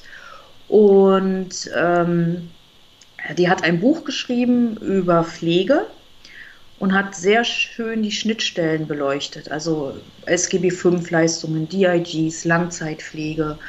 Und das ist ihr sehr gelungen, weil das ist ein Bestseller mittlerweile. Das Buch heißt I'm a Nurse und sie hat es geschafft, ähm, äh, damit wirklich in die Gesellschaft zu kommunizieren, weil sie hat eine tolle Art der Schreibweise entdeckt. Also sie hat das nicht so komplex gehalten, es ist aber niemals dumm sondern sie spricht auch die Emotionen an, weil Pflege ist bei Menschen, die keine Ahnung von Pflege haben, immer mit viel Emotion verbunden. Ja. Okay, dann würde ich mir das Buch mal auf die Wunschliste ja. setzen, beziehungsweise ja, besorgen. Und nicht nur empfehlen. Und äh, vielleicht kann ich ja Franziska dazu bewegen, hier mal in den Podcast zu kommen. Ja, ich glaube, das wäre sehr interessant. Sie ist sehr klug. und hättest du noch zum Abschluss eine Botschaft an meine Hörerinnen und Hörer und die Zuschauer da draußen? Also äh, für mich eine Botschaft, bitte fangt an, euch wirklich mit Pflege zu beschäftigen und fokussiert momentan Fachpflege. Fachpflege bedeutet wirklich die, die ausgebildet sind und helft diesen Leuten, dass sie auf die Füße gestellt werden weil es wird nur schlimmer für den anderen Bereich, für pflegende Angehörige, wenn wir als Fundament wegbrechen. Weil umso mehr Pflegearbeit wird auf die Familien verteilt, umso mehr wird es äh, gesellschaftliche Überanstrengung geben, weil die Pflegebedürftigen, die ähm, werden auch immer komplexer. Wir haben immer mehr Menschen, die wirklich viele Krankheiten haben, die multimorbid sind und man braucht wirklich Unterstützung. Und fangt euch an, darum zu kümmern, ähm, beschäftigt euch einfach damit. Dann herzlichen ja. Dank. Und Danke. vielleicht hören und sehen wir uns wieder. Würde mich freuen. Danke auf alle Fälle, ja. dass du hier warst. Und schönen Abend noch. Bis dann, Yvonne. Ich habe zu danken. Danke, ja. Also, tschüss. tschüss.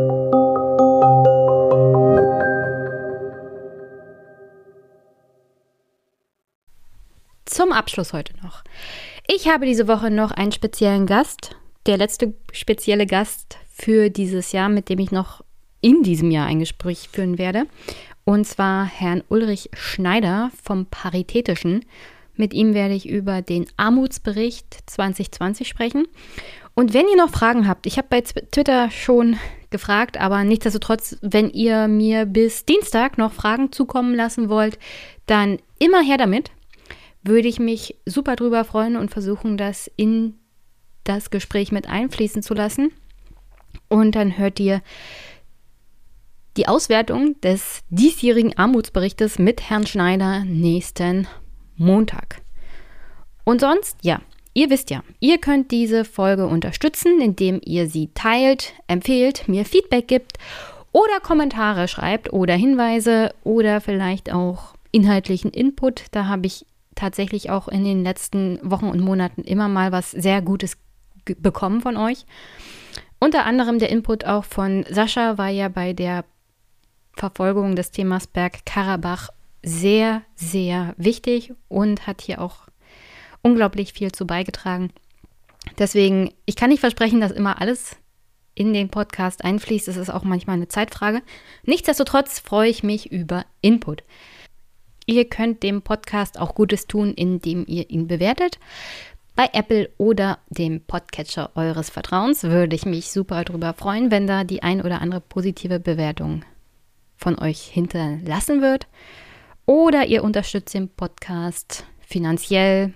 Ich habe jetzt meine Wunschliste bei Wishly App hinterlassen und auch eine entsprechende Sendeadresse, sodass das direkt bei mir ankommt. Ist ein bisschen komplizierter als bei Amazon, ich gebe es zu, aber nicht allzu kompliziert. Deswegen, wenn ihr mir was von der Wunschliste zukommen lassen wollt, dann gerne darüber.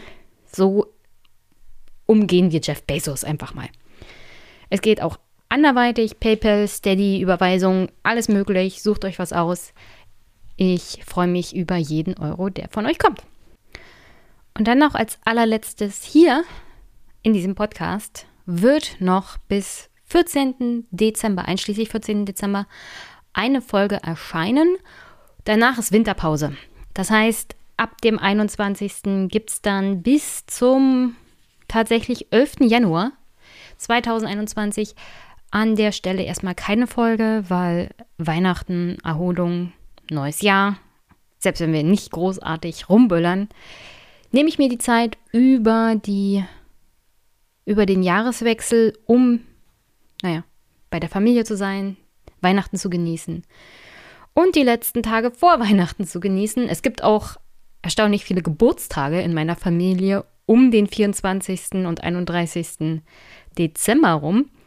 Also viel Zeit, um mit der Familie zu feiern, zu verbringen. Deswegen nehme ich mir einfach mal eine Podcast-Auszeit, ein bisschen länger um die Feiertage rum, aber dafür dann wieder volle Pulle ins neue Jahr.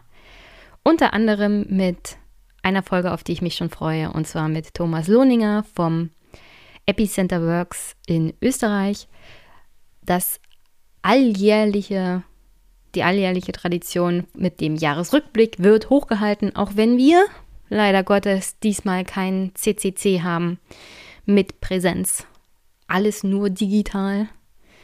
Und ja, das hindert aber nicht daran, Thomas und mich hier mal einen Jahresrückblick zu machen und auch mal zusammenzufassen, wie ist denn so die Koalition gelaufen mit der türkis-grünen Bundesregierung in Österreich. Ich bin mir ziemlich sicher, Thomas und ich haben da einiges zu erzählen und zusammenzufassen. Nicht nur was Österreich angeht, sondern auch was die Europäische Union angeht. Da ist ja Epicenters Works unglaublich aktiv und auch die verdienen unglaublich unsere und eure Unterstützung. Also guckt da ruhig mal rein. Die machen eine super tolle Arbeit und gucken da unseren europäischen Abgeordneten und den Lobbygruppen auf die Finger.